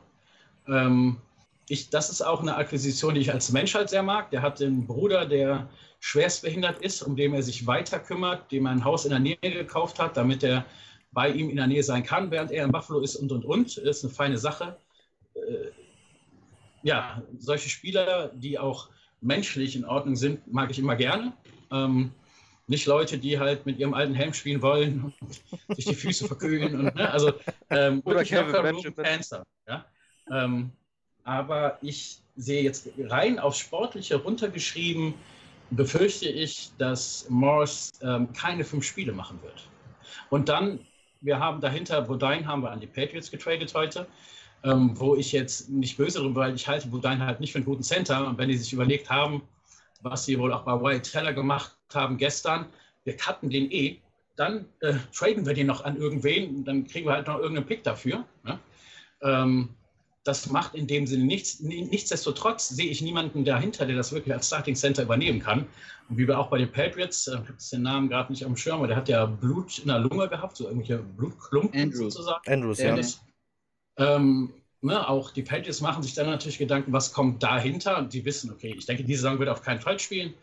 Ähm, selbst wenn er irgendwann kommt, müssen sie jetzt erstmal gucken, wer ist jetzt mein Starting Center, ist ja klar. Und was passiert dahinter? Darum Bodine. Aber wenn man soweit ist, ich sehe es in Buffalo schwierig, wenn Morse ausfällt. Dann äh, wird die Center-Position, ähm, ich als, als DC würde dann sofort anfangen, genau da anzusetzen. Frank, kurze Frage an dich. Wir haben jetzt zwar nur die Bills Defense konkretisiert, aber sind die Bills die stärkste Defense der AFC East? Ähm, ich, also ich, ich sehe sie mehr oder weniger auf Augenhöhe mit den Jets. Ähm, ganz klar. Ähm, ähm, also von daher ist es schwierig, da eine klare Nummer 1 rauszuarbeiten. Ähm, und ähm, in, in den letzten Jahren auch immer wieder, also jetzt, das hört sich dann wieder blöd an, ne, die, die Patriots Defense darf man dann natürlich auch nicht außen vor lassen. Ne? Also wenn man sagt, wer die beste Defense ähm, der AFC East hat, das wird sich, glaube ich, dann über die Wochen ein bisschen noch zeigen, wer dann auch als Team am besten zusammen funktioniert. Ähm, ich sehe die Bills und die Jets einen Tick vor den Patriots in der Gesamtbetrachtung auf die Defense, ähm, aber als absolut herausragend den anderen überlegen nicht. Sie werden mit Sicherheit ähm, ähm, vielen Mannschaften Probleme bereiten. Und das ist vielleicht auch nochmal, um für die AFC East äh, eine Lanze zu brechen, ähm, der Grund, warum wir in der Regel immer unter den Top 3 Divisions sind mit meiste Siege. Ne? Da tragen jetzt die Patriots, ich sag mal, in der Regel auch 10 bis 12 Siege zu bei. Äh, aber das alleine reicht nicht. Da gibt es noch ganz andere Mannschaften, die auch erfolgreich sind und in ihrer Division dominieren. Sondern die drei Teams dahinter sind ja in der Regel keine ähm, 0, 1, 2 zu irgendwas Teams, sondern häufig eins der Wildcard-Teams. In den letzten Jahren dann mal Jets und Bills ein bisschen abgewechselt ähm, zwischendrin, aber dass die dann auch, ich sag mal, gut sind für sieben bis neun Siege im Schnitt. Und ähm, da würde ich dann über die AFC hina East hinaus gucken, was man halt ähm, auch den anderen Gegnern gegenüberstellt. Und da sind, glaube ich, ähm, ähm, ja, und also da fallen die Finns ein bisschen ab in diesem Jahr, weil die im totalen Rebuild sind. Da kommen wir ja gleich mit Seher noch zu. Aber die anderen drei Defenses sind schon ich sag mal, wenigstens alles Top 10 Defenses. Und ähm, die machen vielen Probleme und die Bills dann im Besonderen natürlich. Ja, also ich möchte dazu auch ganz kurz äh, was sagen. Ich halte die Patriots, Gott bewahre, auch ich halte die für eine gute Defense. Ich sehe aus folgendem Grund die Jets und die Bills doch ein Stück weiter vor, jetzt nicht ne, drei Meilen Stiefel, sondern ein Stück weit. Mhm, aus folgendem Hintergrund. Ähm, es ist halt so, dass die Offense der Patriots ganz oft in der Lage ist, die Offense des Gegners zu zwingen, ein bestimmtes Spielverhalten an den Tag zu legen, weil sie halt nach hinten rutschen und dann kannst du halt nicht, dann, ne, du weißt, okay, ich muss jetzt versuchen, da hinterher zu kommen. Das kannst du nicht mit Halfback Dive. Ja? Da musst du anfangen, das Ding rauszuholen, es zu werfen, weil du musst, darfst nicht so viel Zeit von der Uhr nehmen, du musst schnell Yards machen. Das kommt natürlich jeder Defense zugute, wenn du weißt, okay, die Offense muss jetzt in der Regel so spielen. Ne? Was ist der tollste, in einem normalen Spiel, der tollste Down für einen Offense-Koordinator ist 2001. Hm. Da kann ich, ich kann mir natürlich das First Down holen, ich kann das Ding noch einmal rausrotzen. Ja? Ähm, da ist alles möglich. Aber die Patriots zwingen mit ihrer Offense ganz oft den Gegner dazu, ähm, schneller sich bewegen zu müssen, als sie es eigentlich vorhaben. Und das macht die Defense noch besser. Mhm. Ähm, darum halte ich jetzt rein vom, das gehört ja alles zusammen, ist ein Team, aber rein vom Personal her und von den Leistungsmöglichkeiten einzelnen Defenses, wenn jetzt die Jets oder die Bills Offense mit der äh, Defense, mit der Patriots Offense spielen würden, wären die noch ein ganzes Stück dominanter aus diesem Grund. Ja, ich habe, wie gesagt, Patriots sind keine schlechte Defense, aber ich sehe die, die Bills und die Jets da einfach doch ein Stück weiter vorne aus diesem Hintergrund. Ja, ja, ja d'accord. Ich werfe jetzt dem Micho noch eine These über die Bills an den Kopf äh, bevor wir dann über sein Team sprechen. Micho steht und fällt bei den Bills. Wir haben jetzt darüber gesprochen. Äh, gute Defense, sehr starke Defense sogar. Eigentlich alles an die Hand gegeben, was man so braucht. Steht und fällt bei den Bills einzig und allein alles mit Josh Allen. Ich glaube ja. Wenn Josh Allen tatsächlich äh, eine äh, einen Fortschritt macht, sich da weiterentwickelt, werden die Bills äh, um Wildcard-Spot mitspielen können. Ähm, Tun sie das nicht, kann es sein, dass das Team sogar auf Dauer irgendwo in der Versenkung verschwinden wird und wieder neu starten muss. Es fällt wirklich alles mit Josh Allen. Wir haben das bisher so gemacht, dass ich eigentlich andere Leute gefragt habe, wie sie das jeweils andere Team sehen.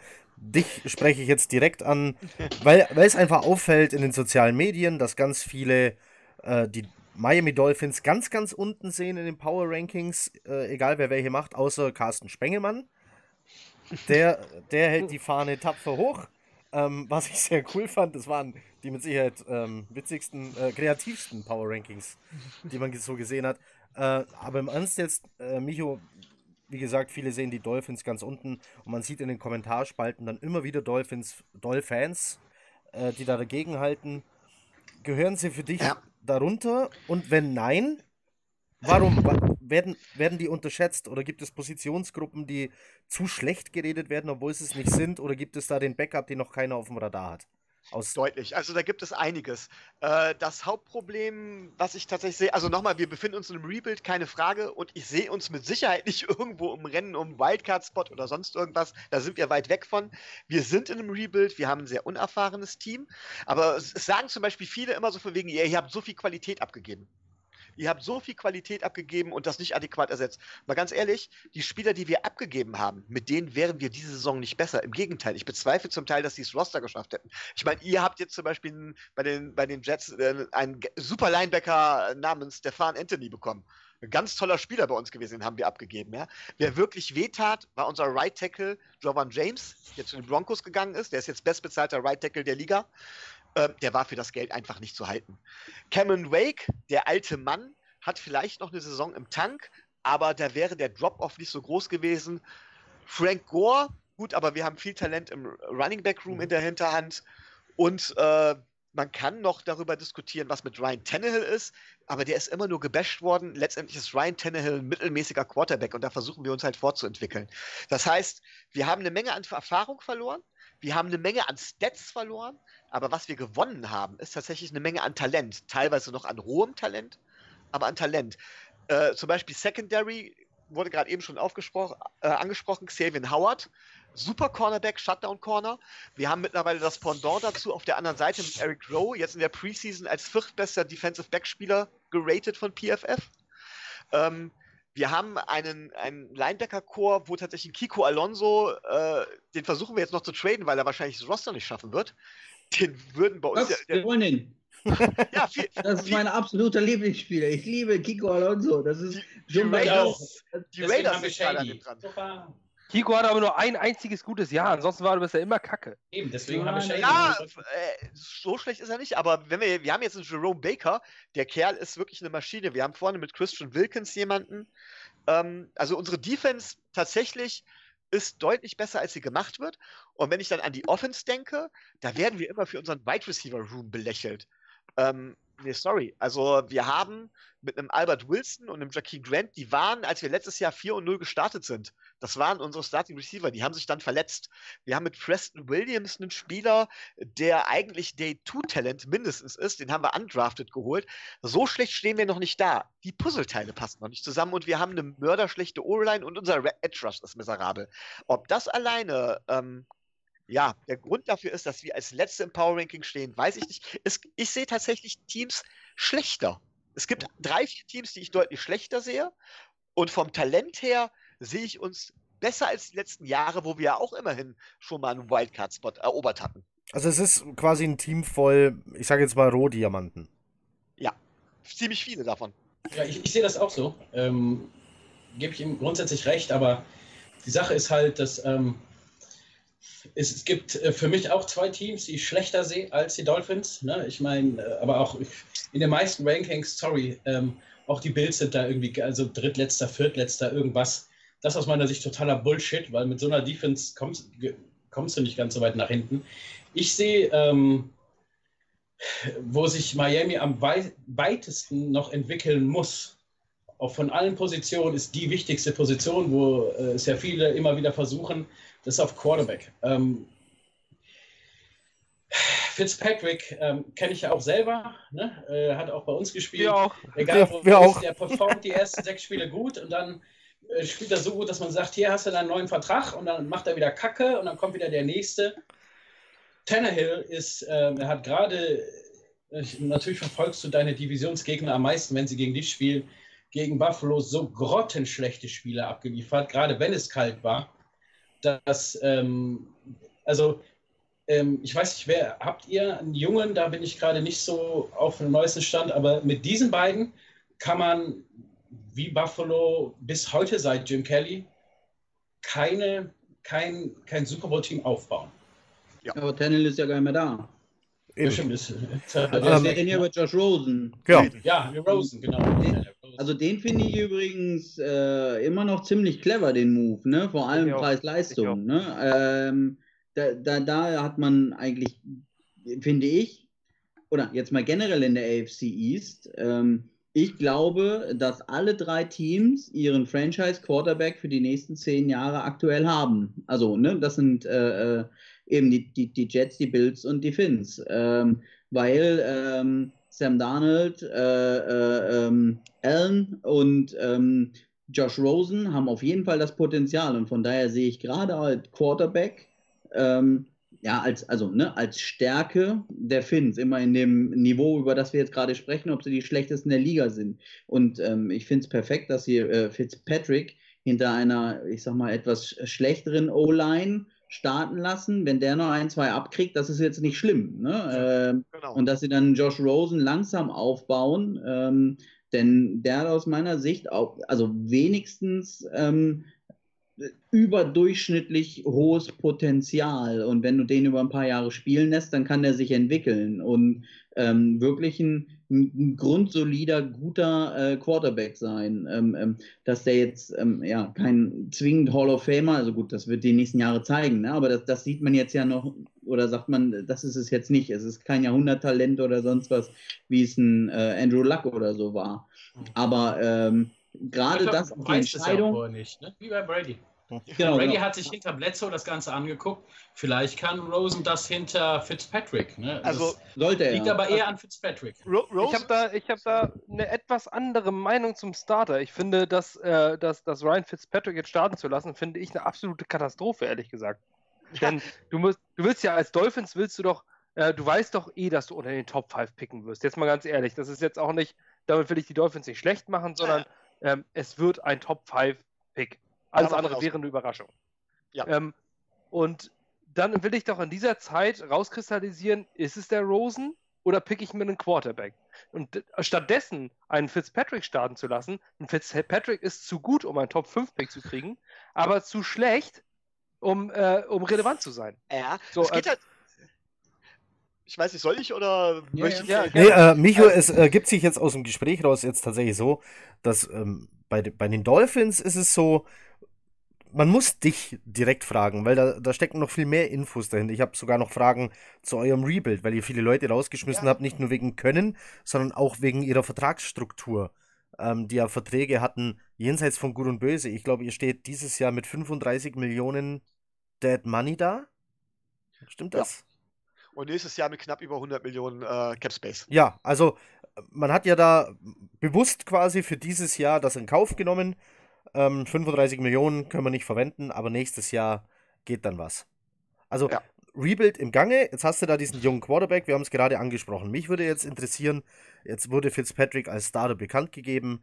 Wie kam denn das bei den Dolphins an? Also in der, ja, in der deutschen Fanszene der Miami Dolphins.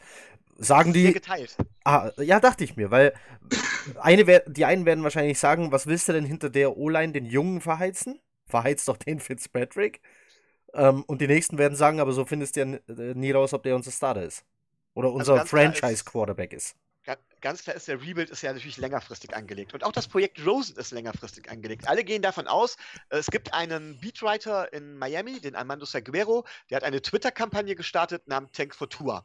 Und plötzlich hm. sagt jeder, ja, die Dolphins tanken for Tour. Das ist auf dem Mist eines Journalisten gewachsen und nirgendwo anders her. Klar, ja, äh, komm, ich, schmeiß, ich schmeiß noch eine Frage rein. Wir hatten nämlich in unserem Podcast ja. schon die Themen. Gibt es dieses Tanken überhaupt? Bekommst du das im Football überhaupt hin? Äh, glaubst du daran? Nein. Nein. Nein. Jeder Spieler gibt das Beste, wenn er auf dem Feld ist. Und jeder will irgendwo existiert nicht. Du, du, hast ja, du hast ja da Typen, die sind 22 Jahre alt und haben nur einen Jahresvertrag. Also die Jets haben es doch erlebt vor zwei Jahren ja. oder was war das? Da hieß es, ihr seid das schlechteste Team und plötzlich, ihr, ihr wart ganz schnell bei sechs Siegen oder ja, was? Ich genau. weiß gar nicht. Ja?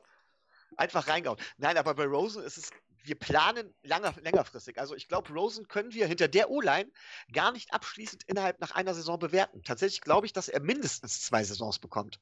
Und wenn man unseren Schedule ansieht, wir spielen zuerst gegen die Ravens, dann spielen wir gegen die Patriots. Zu Hause in Miami, klar, sicherer Sieg für uns, wie immer. da tun sich die Patriots bekanntermaßen schwer, ja.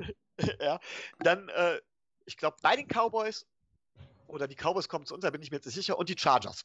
Und dann haben wir die Bye Week. Die ersten vier Spiele hinter dieser O-Line, wo das System noch nicht wirklich sitzt. Ganz ehrlich, wir lassen Fitzpatrick spielen, danach kommt Rosen. Jetzt stelle man sich nur mal vor, wir stellen Rosen direkt von Anfang an rein. Rosen verletzt sich dahinter schwer. Oder aber äh, Rosen kommt nicht direkt zurecht und wir müssen erstmal zu Fitzpatrick wechseln. Dann wäre Rosen verbrannt. Es ist vor diesem Hintergrund tatsächlich das Sinnvollste, Fitzpatrick am Anfang starten zu lassen. Er wird keinesfalls die ganze Saison spielen. So, und jetzt kriegt Rosen dann quasi eineinhalb Saisons Mhm. Und wenn es dann nicht hinhaut, haben wir, picken wir auch in zwei Jahren unter den ersten, ich sag mal, zwei oder drei. Und dann kannst du immer noch deinen Quarterback. Und dann, und dann holen wir Lawrence. Ja. Also ich habe, ich hatte ja so deswegen, das passt gerade zu deiner Aussage. Ich hatte so eine Bold Prediction, äh, in der ich geschrieben habe, die Dolphins werden mehr Siege mit Josh Rosen als Ryan Fitzpatrick holen dieses Jahr. Nämlich zwei. So, also ich, ich, glaube jetzt, ich glaube tatsächlich einfach, dass, äh, dass auch in der, in der Mitte der Saison Josh Rosen einfach übernimmt, weil das die Evolution des Ryan Fitzpatrick ist. Ähm, er wird einfach irgendwann kacke. Das ist einfach so. Und, äh, und dann ist ein Josh Rosen. Ich halte von Josh Rosen seit dem Draft eigentlich unheimlich viel. Ich finde, das ist ein unglaublich talentierter Pocket-Passer. Ähm, und seine ganzen Character-Concerns, die, die ihm ja angeblich zuge zugesagt wurden, die haben sich überhaupt nicht bestätigt. Das war ein ganz vernünftiger, bodenständiger Junge da in Arizona. Aber in Arizona die 32 besteste äh, oder vielleicht sogar 33 beste O-Line der Liga gehabt. ähm, also, der musste ja um sein Leben rennen. Ich wollte gerade sagen. Äh, ja, wir haben es in der Preseason ja verfolgt. Also man muss sich mal vorstellen, dass Fitzpatrick mit seiner Erfahrung am Anfang in einem neuen System besser ist, ist ja gar kein Wunder. Dafür ist Fitzpatrick ja relativ erfahren. Ja. Aber wenn Und ich dann höre, Legend, das kommt ja noch dazu. Ja, wenn ich dann das höre, dass ein Rosen sagte von wegen, ey, in Arizona musste ich nicht mal den Mike identifizieren, das lerne ich hier gerade erst. Ich meine, das ist, ne, äh, das ist natürlich ein Witz. Und wenn man dann aber verfolgt, welche Entwicklung Rosen über die Preseason erstmal im Training gemacht hat, da hat er relativ schnell aufgeschlossen. Und wie er sich dann in, Pre in den Preseason-Spielen bewegt hat, er hat einen besseren Eindruck gemacht als Fitzpatrick. Die Mechanics passen, die Reads passen, die Bewegung in der Pocket, die Übersicht, das ist alles schon gut. Noch nicht perfekt, aber gut. Äh, ist es eigentlich sogar ganz klar, dass Rosen besser ist als Fitzpatrick. Aber ich kann trotzdem das Argument verstehen, warum Rose sagt, wir starten mit Fitzpatrick. Ähm, ich kann das grundsätzlich auch verstehen. Ähm, die, die, weil er wird halt eh spielen. Was, was ich mich äh, wo ich sozusagen warnen möchte, überschätze nie die Preseason. Ich, ich sage nur ne, nochmal, Peterman, schrägstrich Pickerman. Der Typ ist in der Preseason zum Starter geworden. Und also, ne, das ist wahrscheinlich das grausigste Beispiel, was man jetzt für immer finden kann, der arme Kerl. Aber ähm, Preseason sind halt die, die, Playbooks so limitiert, auch die in der Defense. Ne? Ähm, und man probiert halt so viel aus. Ähm, aber grundsätzlich, also ne, nie überschätzen, aber ähm, ja, hinterm Fitzpatrick sich das erst ein bisschen anzugucken. Ich hatte, wie gesagt, ich hatte ihn überhaupt nicht auf dem Schirm. Ich kenne den zwar, aber das äh, war mir irgendwie, äh, habe ich verdrängt anscheinend. ähm, ja, äh, wollte ich sagen, auch ich sehe sein Potenzial, das vom Rosen zumindest, nicht so hoch wie das vom äh, Allen, um da mal die Brücke kurz hinzukriegen. Aber äh, man muss sich dann diesbezüglich finde ich, erstmal nicht wirklich Sorgen machen. Also ich muss zugeben, dass äh, Rosen in dem damaligen Draft mein Quarterback Nummer 3 war. Also meine Nummer 1 war, war Kyler Murray, äh, nicht Kyler Murray, ähm, äh, Baker Mayfield. Und meine Nummer 2 spielt bei den Jets und heißt nicht Sam Darnold. ja, den hattest du so weit oben? Luke Falk. Ja, gepickt Luke Falk war mein Quarterback Nummer 2. Für alle. Ich so gewundert, dass er Runde 6 gepickt wurde. Ja, für alle, pa für alle Patriots-Fans, äh, Luke Falk wurde an Nummer 199 gepickt, ja. Und ich habe es unheimlich bedauert, dass wir ihn gecuttet haben oder dass er, oder dass er bei uns jeweils eine Chance bekommen hat. Er also hat, ja er, hat, er hat jetzt in der Preseason bewiesen, ne? Also er wird jetzt äh, wahrscheinlich den möglicherweise den Cut überstehen als ja. QB3. Also, der also ist bei uns ist er gekommen mit einem Handbruch und bevor der Handbruch und bevor dem ersten Training hat Froze ihn schon wieder in die Wüste geschickt. Er hat sich bei uns wirklich nie zeigen können und ich finde den, also Luke Falk war eigentlich mein, mein Quarterback Nummer 2. Also ich fand jetzt die Preseason von ihm, er hat auf jeden Fall deutlich mehr überzeugt als, äh, als Webb, deutlich mehr. Und Davis Webb ist kein guter Footballspieler. wenn, wenn, also gibt ihm noch ein bisschen Zeit, gibt ihm noch ein bisschen Training und er kann locker an Simeon kratzen, dann hätte er die Nummer 2. Und ich bin mir sicher, es gibt schon NFL-Teams, bei denen der Nummer 2 werden könnte. Wenn nicht sogar, aber das steht ja dann immer in den Sternen. Ähm, es gibt eben Geschichten, die der Football schreibt, dass äh, der Starter verletzt wird und dann kommt der Pick 199 aufs Feld und ähm, ähm, ja. Habe ich noch nie gehört. DB und TB, ja. So. Und hat dann äh, irgendwann, keine Ahnung, äh, ein Supermodel als Frau. So. Ähm, Ach, das ist Märchen, das ist alles ein Märchen. ja, aber ja, amerikanische Sportfilme machen sowas. Ich finde es halt interessant, gerade für, für Josh Rosen, ähm, ist ja dieses äh, Suck for Luck, Tag for irgendwen, ähm, ja. Scam was mir jetzt mehr oder weniger bei den Cardinals widerfahren ist, dass es diesen einen Quarterback gibt, an denen dann doch nicht vorbeigegangen werden konnte, falls das grammatikalisch irgendwann Sinn machte. Ähm, dass es tatsächlich eine sehr äh, wenig erfolgreiche Saison für die Finns gibt und sich dann auf einmal in äh, 1, 2 oder 3 äh, dieser eine Quarterback, der noch besser sein könnte als Rosen, äh, Rosen anbietet und er mehr oder weniger ein Gefangener seiner Karriere wird, äh, weil ihm immer ein anderer junger Quarterback vorgezogen wurde. Äh, da muss man, glaube ich, ein bisschen aufpassen. Äh, das werde ich total schade finden, dem, dem Jungen gegenüber, weil er, glaube ich, echt Potenzial hat. Ja, also wie gesagt, man hat es nochmal, man hat es in der Preseason gesehen, da geht es gar nicht darum, von wegen um die Ergebnisse oder die Stats oder sowas. Der, von den Mechanics, von den, von den, von den grundsätzlichen Reads her, von der Bewegung in der Pocket passt das. Und da kann man die Preseason tatsächlich schon heranziehen. Und ich bin tatsächlich zuversichtlich, dass wir da unseren Franchise Quarterback haben. Und dann sind wir nächstes Jahr natürlich mit Cap Space und Picks loaded, ne? Und dann kann es richtig nach vorne gehen. Also, also, du meinst so wie, wie Buffalo dieses Jahr. Wir hatten ja auch über 100, 100 Millionen Cap Space und 78.000 78 Picks. Ne? Ja. Nächstes Jahr haben wir auch noch ganz viel Cap Space. Aber der Cap Space ist nicht alles, weil das Material der Leute muss dafür auch auf dem Markt sein. Und das ist natürlich wahrscheinlich in Miami einfacher. Die Leute müssen auch zu dir kommen wollen. Ich rede jetzt nicht von, von, äh, von Locker Room Cancer Brown, der es nicht wollte. Ähm, ich glaube, da ist, also das war in Buffalo auch schon schlimmer, ähm, dass die Leute da nicht hin wollten. Aber was, was mich jetzt, abgesehen davon, als, als Bills-Fan an den Dolphins-Fan mal wirklich interessiert, wie da so dein Gefühl ist. Ich meine, gut, dass die Patriots immer ausverkauft sind bei dem Erfolg, gar kein Wunder, braucht man nicht drüber reden. Ne? Ähm, ich würde mir keine Karte kaufen. ja, aber äh, ich glaube, alle anderen, die äh, jetzt zum Beispiel, das ist ja auch, also zumindest die deutschsprachige größte Gruppe, wenn du jeden, jeden da fragen würdest, die würden sich das alle kaufen. Ne? Und äh, da ist auch immer ausverkauft. In dem Buffalo ist eigentlich auch immer ausverkauft, obwohl die stinkend schlecht waren über 15 Jahre oder so. Aber in Miami, Aber halt egal wo sie waren, ich sehe so viele orange Sitze, da kennst du ja bestimmt auch die Witze, ja, die Fans haben sich als Sitz verkleidet und so, ne? Äh, wie fühlst du das für dich, dass die Community in Miami, die natürlich viel mehr zu bieten hat als Buffalo, so, äh, ja, die Dolphins irgendwie so, so, so im Stich lässt oder ablehnt. Sie sind einfach verwöhnt. Die sind tatsächlich verwöhnt. Perfect Season, Dan Marino über all die Jahre, Don Shula. Ähm, und da war es dann, ja, da, ja, da leidet man. gesagt, Tim Kelly, das war so vor 20, ja. 25 Jahren, für die, die sich das nicht so auskennen, ähm, Don Shula, Perfect Season, für alle, die sich nicht so auskennen, wann war denn das? Äh, 72. 72. Ja. ja. Also ist dann was vor, vor 46 Jahren. Ne? Ähm, das finde ich halt klar. In Buffalo, die alten Fans reden auch immer von den guten alten Tagen, die man halt die 90er mit Bruce Smith und Sam Thomas, Andrew Reid, hast du nicht gesehen. Aber wo ist, wo ist der Nachwuchs, der heute sagt, ja, was interessiert mich der Scheiß von vor 46 Jahren? Hm. Tats tatsächlich haben, haben die Dolphins dafür viel zu lange, viel zu schlecht gespielt. Denn kaum stimmen halbwegs die Ergebnisse, ist das Stadion plötzlich auch ausverkauft. Also die Community in Miami selber scheint mir muss ich ganz ehrlich sagen, äh, sehr erfolgsorientiert zu sein. Mhm. Ja, ähm, was natürlich schade ist, klar. Ja, aber da kommen, da kommen auch wieder bessere Zeiten, sage ich mal so. Ja, aber, aber wenn, wenn, wir das in Buffalo wären, wäre der halt auch immer leer. Ne? Aber äh, ne, ich meine, 17 Jahre keine Playoffs. Überleg, meine Tochter ist jetzt 20 geworden dieses Jahr, als, war dann halt 18, als die Bills das letzte, als, ne, ja, in die Playoffs kamen. Da habe ich überlegt, ich erinnere mich, als sie das letzte Mal im Playoffs waren, das war dieses äh, Houston-Spiel, wo mit dem Whitecheck und Querpass, da war die ein paar Monate alt. Ne? Da bin ich mir echt schon, da habe ich gedacht, boah, ist das eine lange Zeit. Aber aber ja, das, das, das wäre jetzt eine Frage von mir als Dolphins-Fan, sowohl an die Bills als auch an die Jets. Denn die haben ja auch, beide haben ja, glaube ich, relativ viel Cap-Space. Und ich erinnere mich jetzt daran, ähm, die, ich würde mal gerne die Frage nach dem Cap-Floor stellen, ob ihr mit dem Cap-Floor irgendwelche Probleme bekommt, weil ihr müsst ja 89% des, des Cap-Space muss ja ausgegeben mhm. werden.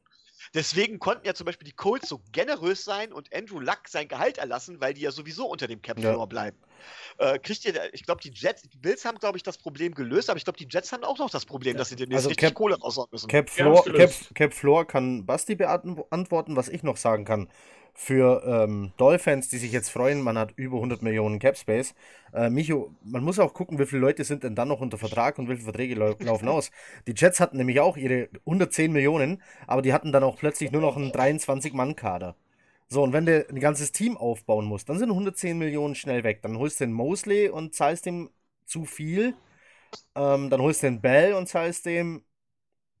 Mm, ja. ähm, so, und dann, und dann, holst du noch zwei, drei Leute und dann war es das schon. Deswegen sind wir als Community im Moment auch dagegen, dass man zum Beispiel Clowny holt, der Mörder viel Kohle kosten würde. Wow, da, haben, können, können wir, darf ich da kurz einhaken? Stimmt es, was ich heute gelesen habe? Das Angebot bieten die Texans wirklich Clowny plus First Rounder für Tansel? Ja. Und haben die Dolphins das wirklich abgelehnt? Ja, natürlich. Finde ich beides bekloppt. Ich finde Also das Angebot ich- bekloppt und eigentlich finde ich es auch bekloppt, dass man es ablehnt. Auf der anderen Seite kann ich es verstehen. Ähm, weil es ist halt. Wir können auch froh sein, dass wir den nicht in die Division bekommen, den Verrückten. Ja, Also kann ich erstmal ganz klar sagen, Tansel ist einer der besten Left Tackle und O-Line ist mit einer der wichtigsten Positionen in der Offense in der NFL. Und wenn du einen First-Round-Pick bist, ist das keine Garantie, dass du einen von derselben Qualität wie einen, wie einen Tansel bekommst. Ja. So, und einen äh, Clowny muss diese Saison unter dem Tag spielen und den musst du dann teuer verlängern. Ja. Und er hat ja mal geäußert, dass er gar nicht nach Miami will. Tatsächlich sind wir so weit, dass es im Moment tatsächlich eine Überlegung gibt, ihn nochmal zu holen. Im Moment ist das Angebot folgendermaßen, soweit ich weiß, und die überlegen wirklich die Texans. Wir kriegen Clowney, die Texans kriegen einen Third-Round-Pick und entweder Kenyon Drake oder Kenny Stills. Das wäre dann auch ein Trade, mit dem ich zufrieden wäre. Ja. Aber Aber man darf mit Clowny halt auch leider erst nach der Saison verhandeln. Ja, also Tats Tatsache ist, wir haben halt eine Menge, äh, wir haben halt eine Menge Talent im Kader. Tatsächlich haben wir jetzt, ich habe teilweise hier noch die Roster-Cuts auf, die gerade teilweise pass die passieren. Wir cutten Veterans, weil die jungen Spieler zum Teil talentierter sind und Snaps brauchen. Das heißt, wir haben auch eine solide Basis und dann kannst du natürlich gezielt verstärken. Kannst dir zum Beispiel einen Right Tackle holen, indem du dem 11 Millionen holst, einen guten Center holen, indem du äh, 8 Millionen oder 9 Millionen pro Jahr zahlst. Und dann kannst du den Cap Space sinnvoll verwenden. Aber die Basis, das Basistalent ist einfach da. Ja, äh, Basti, bevor ich äh, Micho ähm, einen Strich durch, durch die Rechnung gemacht habe, hat er gefragt, ob die Jets Probleme mit dem Cap Floor bekommen. Nein. also das ist. Das, Nee, das ist, das ist einfach eine, das ist eine, das ist eine Sache. Es gibt ja dieses, dieses äh, es gibt, man muss immer immer wissen, es gibt einen Unterschied zwischen Cap Hit und Cash Spend. Ähm, es geht bei diesem Cap Floor immer um vier Jahreszeiträume. Ähm, also nicht um, um jetzt, äh, es gibt ja diese 89 Prozent, die generell von der Liga insgesamt bezahlt werden müssen. Ähm, wie sich das dann aufsplittet und wer dafür bestraft wird, wenn es nicht so ist, weiß ich nicht. Aber jedes Team muss innerhalb von einem vier Jahreszeitraum 89 Prozent seines Cap Spaces verwenden. So, mal angenommen, wir nehmen jetzt äh, 100 Millionen jedes Jahr als Beispiel, da hast du 400 Millionen über vier Jahre, die du verteilen musst. Und dann geht es darum, was du an Geldern auszahlst.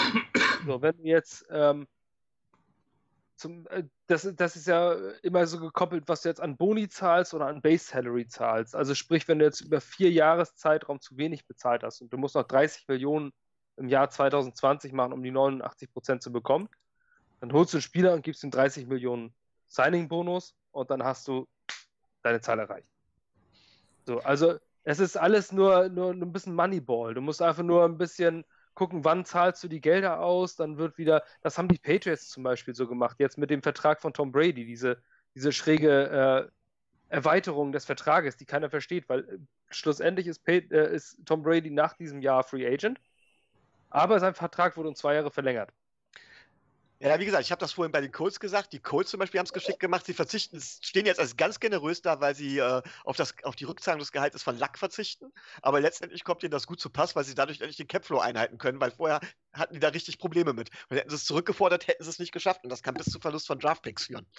Äh, Ja, für Miami ist es auch super, dass sie jetzt zum Beispiel bei Damo Kong Su oder auch diese neue, diese neue Ausrichtung von, von Ryan Tannehills Contract, nur um ihn abzugeben, dass sie jetzt sagen, so, wir hauen jetzt hier, fünf- hier nochmal bei ihm, glaube ich, 18 Millionen oder sowas Dead Cap rein, dieses Jahr. Ähm, hauen wir ihm das, äh, strukturieren das um, obwohl wir ihn traden, das wird auch damit zu tun haben. ja, klar. Letztendlich genau in der Materie drin sein ist schwierig. Das, dafür, Ja. hast, dafür hast du pro- professionelle General Manager. Aber ähm, das geht immer bei diesen Neustrukturierungen von Verträgen. Da geht es nicht darum, äh, dem Spieler einen Gefallen zu tun, sondern da geht es einfach nur um Moneyball, um genau in diese Geschichten reinzukommen. Der Capspace einzuhalten oder diese 89% einzuhalten. Ja, genau. Ja, der, der Verdacht war halt eben, das war halt eben die Frage, ähm, halt eben diese Geschichte mit Mosley und Bell, ob da auch so viel Geld raus eben gehauen worden ist, halt eben, weil man sonst Probleme mit dem Capflow kriegen könnte. Durchaus Das war die große Frage. Das wird auf jeden Also- Fall auch gespielt haben. Also bei uns ist es auf jeden Fall so, wir haben relativ, wir, wir machen viel mit Rookies, wir haben extrem viel äh, junges Talent. Ich sag jetzt mal einfach mal, schmeiß jetzt nochmal einen Namen rein, Sam Eguavon. Sagt euch das was? Das ist, äh, der hat äh, drei Jahre in der, Ich in der den Kopf schütteln, das sieht er nicht. Doch, sehen tue ich das. Also sehen, sehen, Se kannst du sehen tut uns. Äh, Er hat ja einen Monitor. ah, Ja. ja. Ähm, Der hat in der Canadian Football League drei Jahre gespielt, wie übrigens ein anderer Defense-Spieler der Miami Dolphins, der lange bei Miami gespielt hat, nämlich Cameron Wake. Und der hat halt eben jetzt Kiko Alonso und auch den äh, Zweitjahres, äh, den Zweitrunden-Pick Raquel McMillan im Prinzip ausgestochen und sieht wieder kla klassische äh, Linebacker-Starter bei uns aus, neben Jerome Baker. Ist ein Rookie, undrafted. Und den haben wir natürlich für die dementsprechenden Vertrag drin und so haben wir halt die Basis und dann können wir mit dem Cap Space ordentlich was machen. Rechnet man da Wenn schon aus, wer, wer nächstes Jahr so alles Free Agent wird? ähm, Komm, du hast bestimmt Drake? schon einen auf dem Radar. Kenny Drake wird Free Agent. Achso, von euch. Ich dachte schon, du hast eine so. Wunschliste. Ach so, nein. Nein, ganz ehrlich, noch, noch gar nicht, weil dazu möchte ich trotzdem erst abwarten. Gar nicht mal, da kommt es mir gar nicht so sehr auf den, äh, auf, den, auf den Record an. Der wird nicht gut sein, aber mir kommt es darauf an, wie die jungen Spieler sich entwickeln, wie ich das in der Saison sehe. Und danach sehe ich dann, also ganz klar steht bei mir relativ weit oben ein Center bzw. ein Right Tackle. Und da wir nicht beides im Draft holen werden, gehe ich davon aus, dass wir da auch in der Free Agency ordentlich zuschlagen werden. Da weiß ich aber noch nicht, wer vernünftiges Free Agent wird. Das, äh, ich glaube, damit beschäftige ich mich auch dann zum Ende der Saison erst. David? David? Ähm, ja, die, die Dolphins, also Micho hat es jetzt auch schon selber gesagt, der Rekord wird nicht gut sein. Aber man gibt mhm ähm, Rosen quasi, also so ist Michos ähm, ja, These, eineinhalb Jahre, eineinhalb Seasons, Entschuldigung, ähm, um zu zeigen, er kann dieser Franchise-Quarterback sein. Wenn ich das auf die Art und Weise mache, dann muss ich ja davon ausgehen, ich habe nicht nur einen schlechten Rekord, sondern auch schlechte Stats. Weil, ja, Spiele verliere ich nur, wenn ich keinen Ball irgendwo hinbekomme. Was muss also ein Josh Rosen zeigen, damit irgendjemand feststellen kann, nee, das hat jetzt alles nicht gepasst und ja, wir picken früh, aber das ist trotzdem unser Franchise-Quarterback. Tja, das, das ist, das ist nochmal ziemlich gemein, ne? Ja. weil ähm, Deswegen... du, bist, äh, du, bist, du bist da äh, als Quarterback und hast halt äh, Rohdiamantentalent um dich herum möglicherweise, aber bist vielleicht selbst eins, musst dich ja aber erst entwickeln. Ne? Und ähm, hast dann nicht so viel Veteran Leadership, ähm, um dich zu entwickeln. Das steckst da schon äh, im Aufbau so in der Zwickmühle. Ähm, ich, äh, ja, du kannst eigentlich nur damit, dass du deine Fehler minimierst. Ne? Wir wissen ja alles, es gibt Interceptions, für die der Quarterback nichts kann. Ne? Wenn der Receiver das Ding äh, nicht fängt, weil er einen abprallen lässt und der DB dahinter fängt den, ist zwar statistisch gesehen die Interceptions des Quarterback, aber nicht das Verschulden. Wenn du allerdings anfängst, unkluge Entscheidungen zu treffen, ähm, dafür gehört auch zu viel zu laufen ne? Gruß an Herrn Ellen, ähm, dann äh, ja, du kannst nur versuchen, da, also Rosen kann nur versuchen, sein Ding zu spielen, smart zu spielen und äh, seine Fehler zu minimieren und so die Coaches zu überzeugen, dass er äh, derjenige ist, wo man dann wirklich drum äh, aufbauen möchte. Das heißt aber, Basti, dann steht, dann steht da jemand an der Seitenlinie mit einer Checkliste, ähm, wo er alles abhakt an Dingen, die man einem Quarterback nicht beibringen kann. Und wenn er die verkackt, dann ist es eben nicht. Oder, oder wie beurteilt ja. man sowas sonst? Ja, ach da ja. ja, gut. ich habe die Frage nicht so ganz verstanden, ach so. muss ich sagen. Schön. Ähm, Deswegen ich habe sie verstanden. Wer hat sie verstanden? Ich habe sie verstanden. Dann darfst du sie auch beantworten. So. Ja, also letztendlich äh, der steht zwar nicht an der Sideline mit seiner Liste, aber das, das wird es sein, worauf es irgendwann ankommt. Genau die Sachen, die du halt nicht beibringen kannst, wie ähm, die, smart zu sein auf dem Platz. Das kannst du zwar coachen bis zu einem gewissen Punkt, aber irgendwann ist vorbei. Ähm, auch Leadership für ein Team. Wie sind deine Führungsqualitäten? Ne? Du bist halt als Quarterback, wenn, also ich glaube, bei einem Brady, wenn, wenn der zu einem Spieler vom Patriots Roster sagt, springen, dann sagt er als Antwort entweder wie weit oder wie hoch. Ne? Aber sonst nichts. Und das ist halt, weil ja, der die Ausstrahlung sich erarbeitet hat. Und damit fängst du natürlich auch als junger Quarterback an, ne? ähm, die das zu erarbeiten. Du musst das komplette Gesamtpaket abgeben. Und da, dazu gehört auch Leadership und ähm, ähm, ja, smart zu sein und richtige Entscheidungen zu treffen, dass man jemand durch äh, Unerfahrenheit macht jeder Spieler einen Fehler mal und Quarterback ist halt eine ganz tricky Position, was das angeht. Aber ähm, ja, so ein Patrick Mahomes wird nur alle 100 Jahre wahrscheinlich mal irgendwo aus einem Ei gepellt. Ja. Aber gut, Okay, jetzt habe ich es aber mit, mit, mit Charakter. Äh, deswegen ist zum Beispiel auch ein Jay Cutler trotz äh, unheimlichen Talent nie was geworden. Ja. In meinen Augen. Weil Jay Cutler ist äh, ein unfassbar talentierter Sportler. Ja, aber so eine, ja. Du brauchst halt das Gesamtpaket. Das ist halt irgendwie eine Wurst, ne?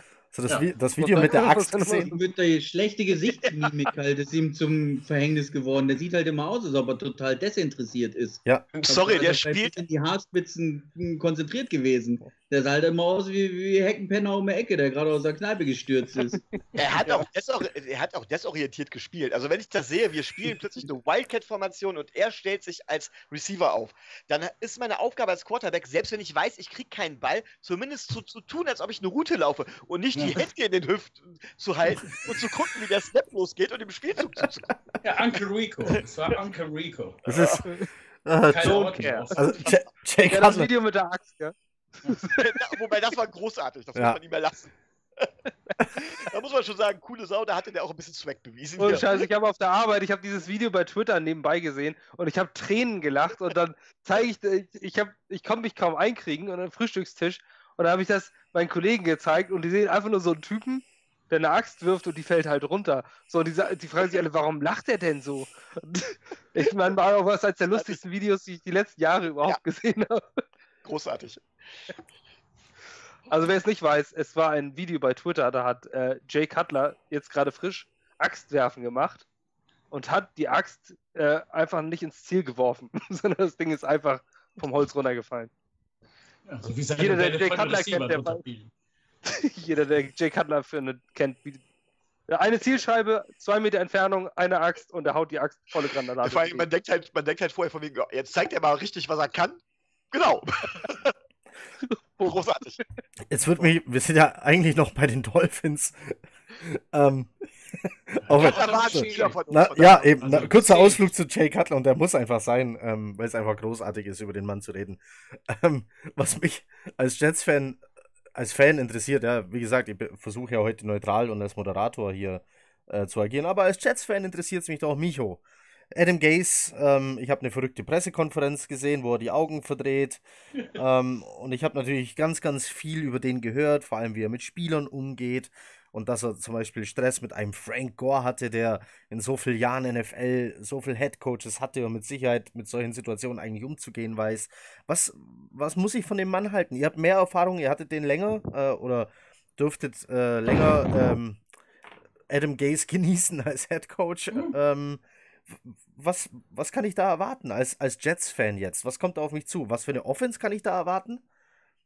Zum Beispiel. Und wie ist der, wie ist der als Typ? Ist der wirklich so schlimm? Ist der wirklich Lockerroom-Gift und das als Headcoach aus deiner Sicht?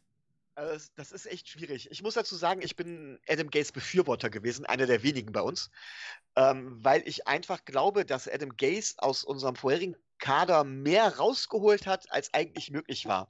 Aber ich kann auch das verstehen, warum viele bei uns Adam Gaze äh, nicht leiden konnten. Also erstmal, Adam Gaze ist ein Fan von Kurzpassspielen, ja, von klassischem Kurzpassspiel. Ähm, und ähm, er ist, was seine positive Eigenschaft ist gleichzeitig seine negative Eigenschaft, er ist loyal seinen Spielern und seinen Koordinatoren gegenüber. Er nimmt die Spieler mit, wenn er mal Spieler gehabt hat, holt er die wieder. Gutes Beispiel jetzt hier, äh, Stefan Anthony. Wer ist euer Defense-Koordinator, wenn ich mal fragen darf? Greg Williams. Williams. Ja, das geht ja noch. ich. Hauptsache, er hätte nicht Matt Burke zurückgeholt, weil das war eigentlich auch so eine Geschichte. Der Typ hat nichts auf die Kette gekriegt und Adam Gaze hält schützend die Hand über ihn, weil er ist loyal bis zum Tod. Und Adam Gaze zieht einen Plan durch, egal ob er funktioniert oder nicht. Er hat aber, aber warum nimmt er als Offensive Coordinator Spence von King of Queens?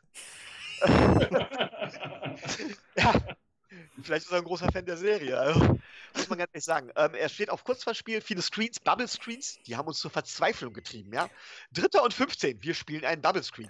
Das, äh, das haben wir letzte Saison auch gesehen, da war es aber Unvermögen. Also ich glaube, das ist so der wesentliche Unterschied. Letztes Jahr war es Unvermögen des Offense-Coordinators, dieses Jahr heißt es Kreativität. Aber das Ergebnis hat- wird, ist also das gleiche. Er hat, er hat tatsächlich, er hat gecallt. Er hat die Spielzüge gecallt Ja. und ausgesucht. Übrigens äh, ist tatsächlich nichts anderes als nur ein Grüß Ernst August gewesen bei uns. Ja, der, der stellt Hütchen auf im Training, oder? Habe ich das jetzt war's, richtig gesehen? war's. Den Rest macht Adam Gaze. Okay. Und Adam Gaze äh, ganz klar, er will, er ist König, König in, seinem, in seinem Königreich und wer das nicht akzeptiert, äh, der gehört äh, seiner Meinung nach äh, gefoltert quasi. Und das macht er vor allen Dingen mit Spielern, die, ähm, die Starpotenzial haben, die ihm nicht passen. Ich glaube, er wird mit einem Levan Bell überhaupt nicht klarkommen. Ja, das wird gar nicht sein Fall sein. Er wird auch mit einem CJ Mosley, Spieler, die den Mund aufmachen, sind nichts für Adam Gaze. Adam Gaze verlangt bedingungslose Treue.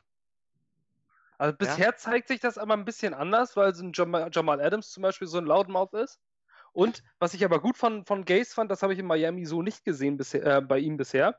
Ähm, natürlich entwickeln sich auch Headcoaches weiter, ähm, dass er bewusst gesagt hat, ich suche einen Headcoach Defense. Und deswegen hat er Greg Williams genommen und nimmt sich quasi selbst aus der Verantwortung der Defense raus. Finde ich, für manche, manche andere mag das klingen wie, äh, der traut sich das nicht, Headcoach zu sein. Für mich ist es eine Stärke, wenn äh, ein Coach sagt, alles klar, das ist nicht so ganz mein Feld, ich suche jemanden, dem überlasse ich dieses Feld er, er muss es dementsprechend gelernt haben. In Miami ist das ja, wie gesagt, fürchterlich schiefgegangen. Und Menschenführung, ich glaube nicht, dass er da wirklich viel gelernt hat. Ähm, er ist mit den, mit den Spielern am Anfang auch immer noch gut klargekommen, aber das explodiert halt dann nach einer Weile. Also so ein klassisches Beispiel, Richard Jones hat sich geweigert, zurück aufs Feld zu gehen. Während eines Spiels. Ja, während des Spiels retiren den Buffalo Leute. Also von daher, ne? Das geht doch viel schlimmer. Das stimmt wohl. Es gibt immer einen, der es toppen kann. Ja, ja. Aber das war, das war, tatsächlich Adam Gaze. Oder wir holen einen Receiving Tight End, ja, ähm, äh, der, der. Nicht receiven darf. Äh, genau. Ja. Der, der, der konstant ins Blocking geschickt wird. Oder er aber eben in, in, in äh, lange Outroutes mal eben. Und kriegt keine Jump Balls oder sowas äh, setzt ihn halt falsch ein. Warum? Weil er meint, nein, der Tight End, Tight, ich gebe ihm da vollkommen recht, ein Tight End muss auch blocken können. Aber wenn ich die Spieler doch so habe, dann setze ich sie doch so ein. Aber er ist da stur und verfolgt seinen Weg. Ich kann für die Jets nur hoffen, und, äh, dass er da seine Lektion gelernt hat. Für die Dolphins wiederum hoffe ich, dass er es nicht gelernt hat, weil dann haben wir schon mal ein paar Siege. Wobei man sagen muss, äh, gegen uns, also Adam Gase ist extrem nachtragend. Normalerweise ist es ja so, wenn das Spiel vorbei ist, dann ist das Spiel vorbei und dann ist es auch gut. Ähm, er hat ja damals den Headcoach-Posten bei den Broncos nicht bekommen und wir haben, glaube ich, gegen die Broncos, was war das? 24, mit 24 Punkten oder, oder 21 Punkten oder sowas geführt, im Ende drittes Viertel. Und Adam Gaze ist hingegangen, volle Kapelle, weiterhin auf dem Platz gelassen und wirklich bis ganz zum Schluss extra noch ein Field Goal versenken lassen. Er wollte die Broncos demütigen und das wird uns, das, das wird er mit uns genauso versuchen.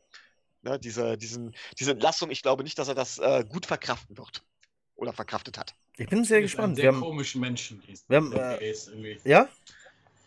Nicht, nicht, nicht wirklich empathisch und ja, das ist, ne, ähm, ich meine, Amerika ist halt so ganz, was das angeht, ganz anders als hier. Ich habe ja auch schon im deutschen Football amerikanische äh, Headcoaches kennengelernt, auch einen, der äh, Super Bowl Champion mit den, äh, auf, also auf Titan war, mit den Redskins, der dann in Düsseldorf Headcoach war, James Jenkins.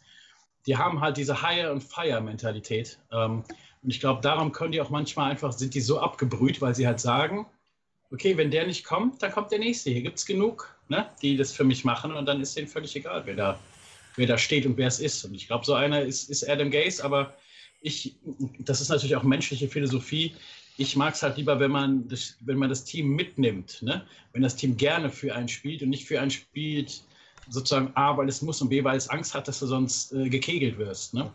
Ist nicht, ist, ist nicht das Ding, wie ich mir das persönlich vorstelle, aber es ist ja, muss ja am Ende jeder selber wissen. Aber ich sage ganz konkret, Adam Gaze ist meiner Meinung nach trotzdem ein, offensiv, ein offensives, äh, ein guter offensiver Coach. Also ich glaube schon, dass er es drauf hat, ein Playbook zu Beginn der Saison komplett auf ein Team so einzustellen, dass das wirklich funktionieren kann. Egal, er, er, nutzt, er kann die Waffen, glaube ich, wirklich nutzen, wenn er will. Aber er kann von seinem Plan halt nicht mehr abweichen. Er ist unflexibel.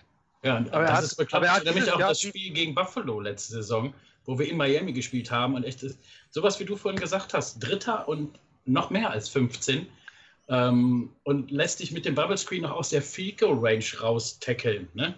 Ähm, da, da packt man sich an den Kopf. Da denken wir, warum macht der Mensch das? Und das ist, äh, ich, so weit komme ich nicht, kann ich nicht nachvollziehen. Aber eins muss, muss man bei ihm sagen, also er hat ja, letzt, er hat ja gesagt, äh, letztes Jahr hat er ähm, Statistiken für Siege geopfert. Und das muss man auch sagen, dass Miami letztes Jahr vom Talent her des Kaders kein 7-9-Team war. Und die haben bis zum, äh, bis fast zum Ende standen die in der, in der Playoff-Content. Also das nach, nach Woche 13, 14 standen die Dolphins immer noch im Playoff-Bild.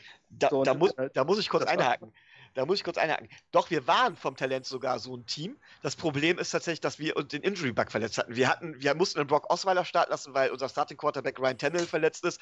Albert Wilson, ein absolut wirklich sehr guter Receiver, der wird viele noch überraschen. Nochmal, direkt mit der Hüftverletzung out. Jakeem Grant, Mighty Mouse, einer der besten Returner der Liga, verletzt und so weiter. Ja, ähm, ja. Da, klar, da geht es dann irgendwann und dann nicht hat, Ja, eben mit Mr. Glass als Quarterback, ne, dann, ich meine, mit Brock Osweiler hast du eh die Kontrolle über alles verloren, wenn der auf dem Platz steht.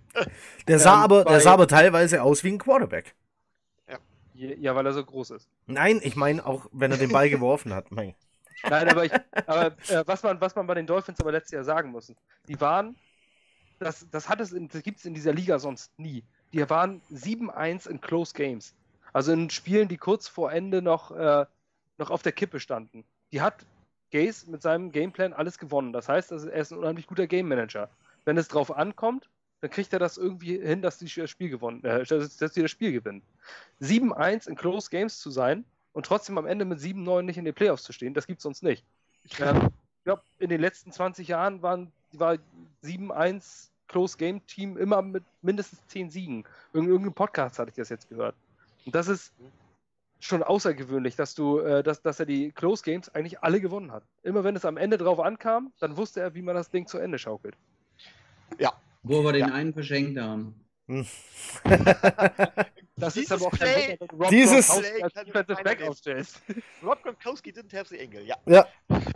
Basti, also, muss, man, muss man klar sagen. Äh, Basti, das wie. Eines der geilsten, geilsten Spielenden. Ist egal, ja. ob du Patriots-Fan bist oder ja. nicht. Ich, ich, ich, ich muss dazu sagen, dass es tatsächlich ja, das ist okay. Ich habe es nicht gesehen. Ich habe es quasi äh, bei Facebook im Chat irgendwie verfolgt. Ich hatte es noch über den Ticker gesehen, habe dann aber weggelegt und habe es dann irgendwann wirklich so eine halbe Stunde später, gucke ich mal in die Face-Gruppe bei uns rein und das hört man nur so von wegen, ah, scheiße, ja, wir haben uns wegen nichts bemüht. Ja, das war's jetzt. Das, ja, hm, okay. Was war das denn?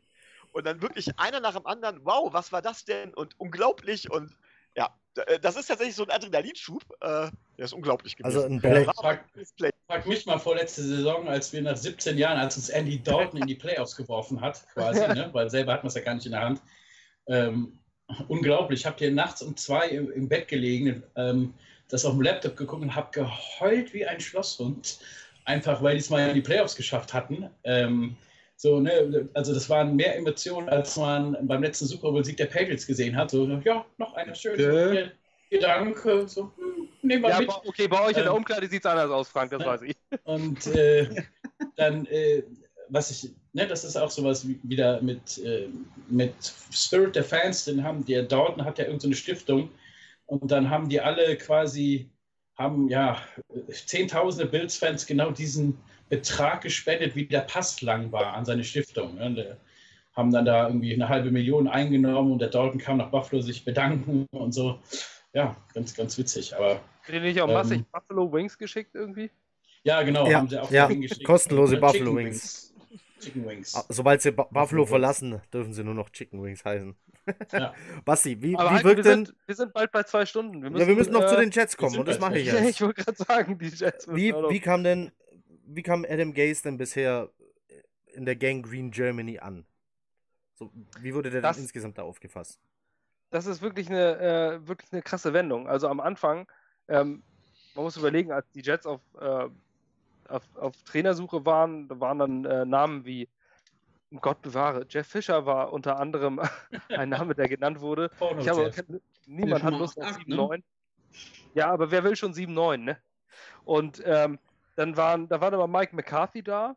Dann äh, wurde der Name Jim Harbaugh in den Raum gerufen und alle sagen sich, wow, und das sind die Namen, die sind erfolgreich. Und plötzlich war es dann Adam Gaze. Und alle so, Alter, ist der nicht gerade in Miami entlassen worden? Also erstmal war die Enttäuschung groß, aber äh, mittlerweile hat sich das gewandelt. Also ähm, er kommt irre gut an, aktuell bei der Fanbase. Also es hat sich wirklich massiv gewandelt, während New York ist wirklich ein schweres Pflaster. Ähm, da ist äh, gerade in, in, der, in der Medienlandschaft von New York City und Umgebung ist, äh, da wirst du zerrissen für jeden Fehler, den du tust. Und ähm, er ist jetzt momentan sehr gut angekommen. Du siehst ihn mit äh, auf dem Platz rumlaufen und scherzen mit Jamal Adams. Jamal Adams ist, ich weiß nicht, ob ihr das außenrum auch mitkriegt, äh, eigentlich die wichtigste Person aktuell bei den New York Jets. Ähm, ist ein irre guter Leader auf und neben dem Feld. Und die geben sich einen Faust und, und betteln sich ein bisschen. Äh, und das ist ein Riesenspaß, wie sie gegeneinander, äh, wie, wie Jamal Adams die Plays von Adam Gaze vorhersieht und dann auf dem Platz nachher sagt, ja komm, ich habe schon viermal gegen dich gespielt, was willst du mir eigentlich noch erzählen? Und ein Adam Gaze dann sagt so, ja scheiße, dann muss ich mal ein System anpassen. Also es wirkt momentan alles sehr, sehr freundschaftlich. Ich weiß ähm, nicht, ob das für Adam Gaze spricht übrigens, wenn Jamal Adams äh, in einem Training jedes äh, Play vorhersehen kann. Obwohl er erst Nein, viermal gegen ihn gespielt hat. Aber man darf sagen, es ist jetzt aber auch alles noch Training Camp. Es ist ja. noch alles Preseason. Da hast du noch keine drei Spiele nacheinander verloren. Und äh, da läuft es alles vielleicht noch ganz nett und alles ganz schön. Ähm, wir haben eine unheim unheimlich toughe Schedule, gerade die ersten sieben Wochen. Danach wird es relativ einfach. Mhm. Aber die ersten sieben Wochen spielen wir gegen die Eagles, gegen die Cowboys, gegen die Patriots. Ähm, dann haben gegen wir eine Bills.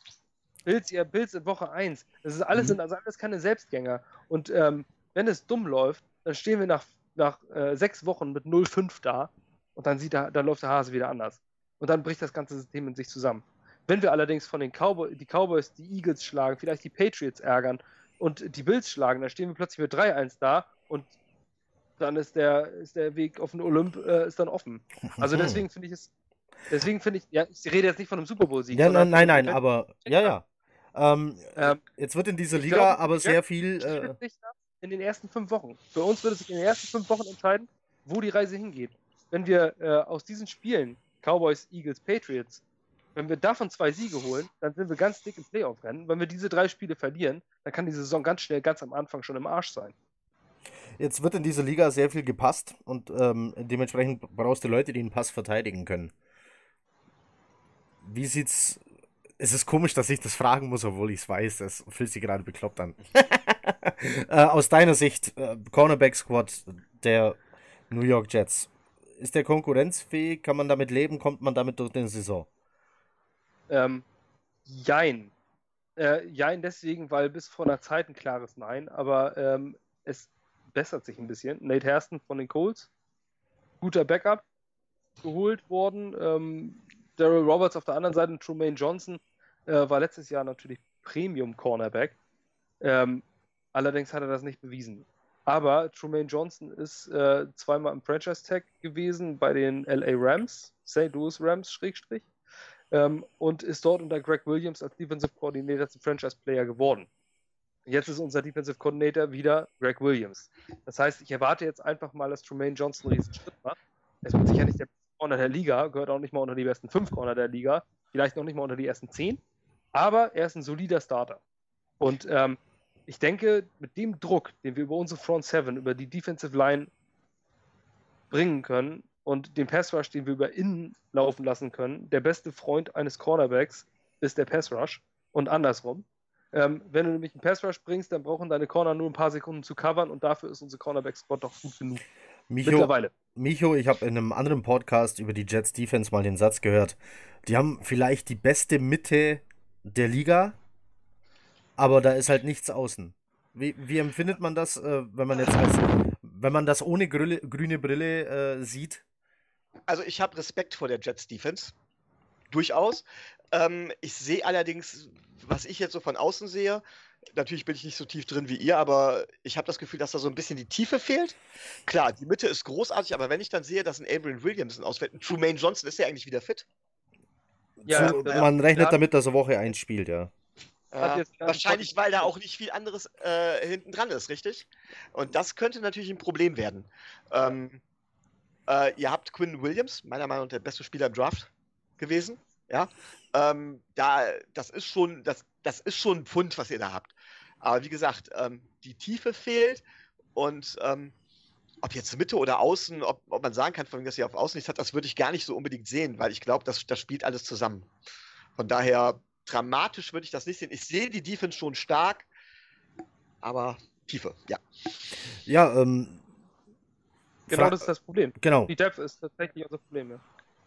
Frank. Aber eher, eher bei den Defensive Backs, muss man sagen, denn ähm, in der Preseason hat sich viel rauskristallisiert. Wir haben äh, mit Blake Cashman einen äh, absoluten Under-the-Radar-Linebacker. Den sollte man ein Auge behalten. Der hat jetzt äh, irre gute Leistung gebracht. Fifth Round Linebacker, off-the-ball Linebacker. Irre guter Spieler. Und äh, den sollte man wirklich mal ein bisschen im Auge behalten. Dann haben wir auf Defensive End einen Bronson Kaufusi, der kaum auffällt, aber auch ein sehr guter Pass-Rusher sein kann. Also in der Defensive Line fehlt uns die Tiefe nicht, aber, Aber- auf Da sieht man zum Beispiel wieder Adam Gaze. Ihr habt ja, wie gesagt, ihr habt dieses Defense-Monster, ehemaliger First-Round-Pick, Stefan Anthony. Ist der euch schon irgendwie in der Preseason aufgefallen? Positiv?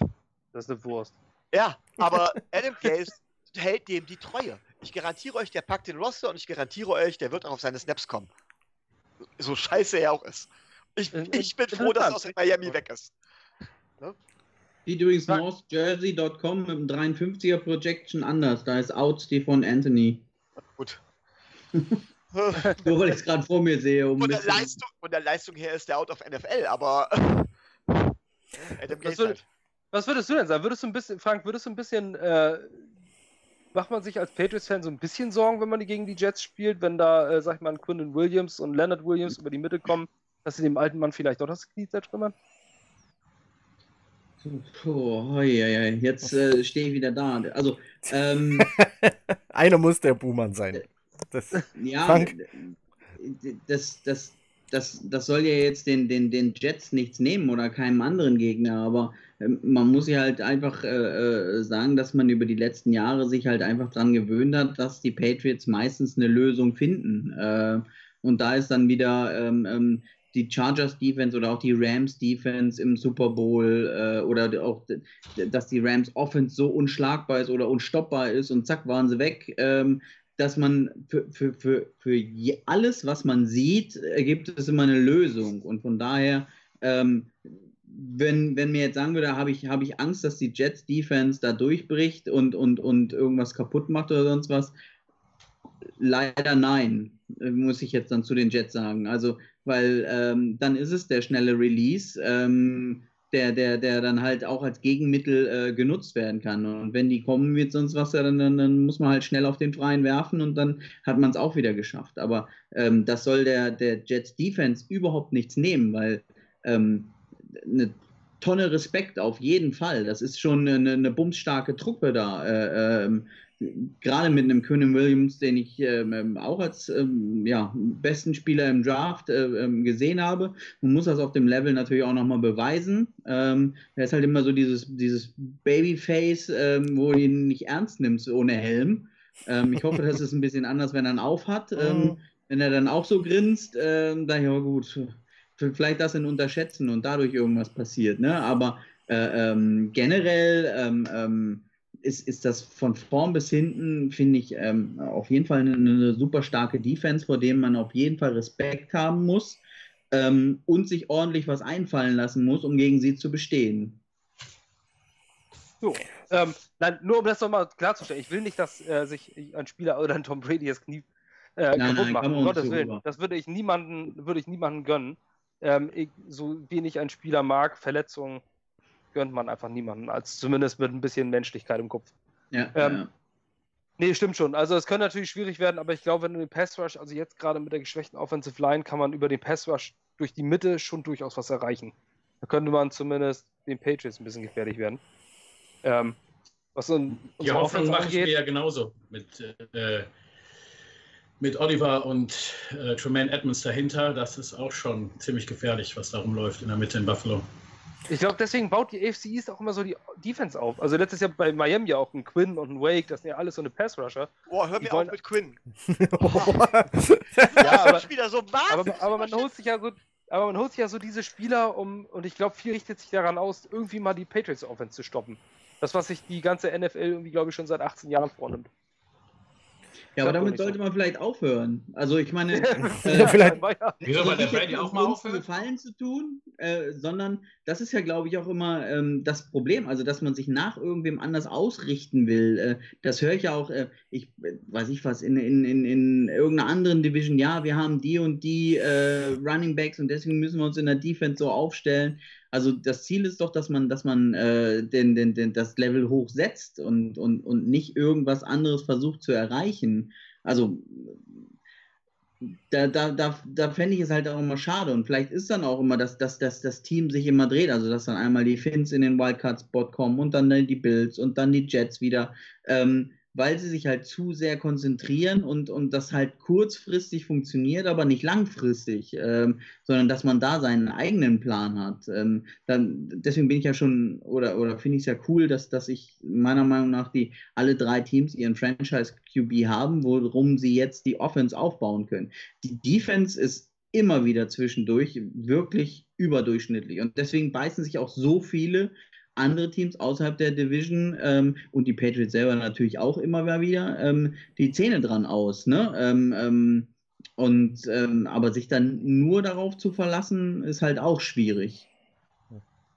Sie müsste ja. halt ein bisschen ausgewogen auch mit Offense und Defense. Also wenn ich dann wiederum, ja, also lass mal Running Back mal nochmal weg, aber ich sag mal, Wide Receiver könnte es durchaus äh, ein bisschen besser aussehen. Ne? Also da beneide ich jetzt Sam Darnold nicht unbedingt ähm, seine Targets, die er da hat. Und vor allem auch hinter einer O-Line, die dann ja auch eher unterdurchschnittlich talentiert ist. Also wenn ich da ähm, PWF, dann sind äh, die Jets auf 28 in der O-Line. Lassen wir sie mal, das war fies und wir nehmen sie noch zwei, drei hoch. Ähm, dann sind sie aber immer noch ähm, klar im unteren Drittel der Liga. Und ähm, gerade wenn man dann einen Le'Veon Bell, um ihn jetzt doch wieder reinzuwerfen, äh, verpflichtet für viel Geld, dann muss man ihm auch die dementsprechende O-Line davor setzen, ähm, die ihm dann Löcher schrubbt, damit er auch was reißen kann. Und äh, da bin ich vor allem gespannt drauf, ähm, wie die Jets das umsetzen können, beziehungsweise wie Le'Veon Bell performen kann. Äh, nicht, dass er à la DeMarco Murray oder wie er hieß, ähm, dann überhaupt keine Rolle mehr spielt. Jetzt ist Le'Veon Bell ein bisschen talentierter als Marco Murray und, und nicht nur Produkt der O-Line, aber wie viel Prozent er nur Produkt der O-Line ist, das wird sich halt dann irgendwie rausstellen. Und da bin ich echt gespannt. Und da war ein Jahr raus und er ist ein Jahr älter, das darf man nicht vergessen. Le'Veon Bell braucht äh, eine Menge Touches, glaube ich, auch, um das wirklich gut zu machen. Und Adam Gase ist keiner, der so einen Workload-Back mag. Der teilt die Touches normalerweise auf. Aber dafür haben wir aber auch einen Under the Radar zweiten Running Back mit Ty Montgomery. Der hat sich ja. jetzt äh, bisher sehr, sehr gut hervorgetan in der Preseason. Ähm, hat gezeigt, was für eine Rolle er einnimmt, nämlich diese, diese Security Blanket für, für Sam Darnold zu sein. Wenn, äh, weil Le'Veon Bell, muss man sagen, ähm, man vergisst das gerne, weil man diesen, diesen einen Jahr nicht gesehen hat, aber er ist ein absolut kompletter Running Back. Der kann fangen, der ist ja. ein guter Receiver ähm, und er ist auch ein ausgezeichneter Blocker. Ähm, der das schmeißt auch alles rein und der, und der äh, geht mit voller Wucht auch auf den Defensive Tackle, um den aufzuhalten. Ähm, und dann kannst du einen Gegner schon sehr, weil ich halte für Adam Gaze für relativ, äh, für relativ kreativ. Und dann kannst du das auch machen, dass alle jetzt damit rechnen, dass ein Le'Veon Bell jetzt den Ball bekommt. Der geht aber in den Block und dann haust du den Swing Pass auf Ty Montgomery, der ein gelernter Wide Receiver ist. Damit kannst du schon viel Schaden anrichten hinten. Der von Packers, ähm, oder? Ja, äh, ja, ja. Ja. ja. Und, ähm, und als, äh, als Receiver, wer die ersten vier Spiele raus ist, aber letztes Jahr gezeichnet, gezeigt hat, dass er ideal, äh, ein idealer Passcatcher ist, ist Titan Chris Herndon. Der kommt nach vier Wochen zurück. Ähm, und mit Jameson Crowder haben wir auch einen sehr, sehr guten Slot-Receiver geholt. Das, was uns fehlt, ist ein Wide Receiver 1. Ein klarer, klarer Nummer 1 Wide Receiver. So einen haben wir nicht. Ah, Anderson ist ein toller Spieler, aber sehr eindimensional bisher. Jetzt Aber eine Frage würde mich interessieren jetzt, wenn ich das jetzt höre. Ich weiß, die Patriots haben ja mit James Devlin einen Fullback, den sie einsetzen. Die Bills nutzen jetzt, habe ich jetzt gerade eben erst gelernt, auch einen Fullback. Die wir jetzt hier bei den Dolphins haben auch einen Fullback, werden wahrscheinlich auch relativ viel mit 21 Personal und Fullback spielen. Macht, haben die Jets da auch jemanden im Angebot? Wir haben, sind die das einzige Team ohne Fullback? Nee, also wir haben Tight End äh, Tevin Wesco gedraftet und der kann das. Hm. Der hat schon okay. Fullback gespielt. Also, aber wir haben keinen kein Clan, Fullback. keinen Clan und gelernten und einzig und allein Fullback. Nein. Okay. Und das haben wir nicht. Als Football-Romantiker hasse es. Ich liebe Fullbacks. Ich, ich liebe auch. den Fullback, den klassischen Vorblocker. Und, und, und, und schon, Cox war eben drei D-Liner. Großartig. Also ja. der war, kommt von Falcons, der Patrick DeMarco. Der ist jetzt, glaube ich, im dritten Jahr in Buffalo. Ja. Das war ein Vollback für ein geiler Typ in der AFC East äh, haben wir die Renaissance der Fullbacks. Finde ich ja. großartig. Ja. Liebe ich. Ja. Übrigens, auch wenn ich es auf Weichzeichnen gestellt habe, da den Hintergrund, da hängt übrigens der James Devlin ähm, hinten an der Wand.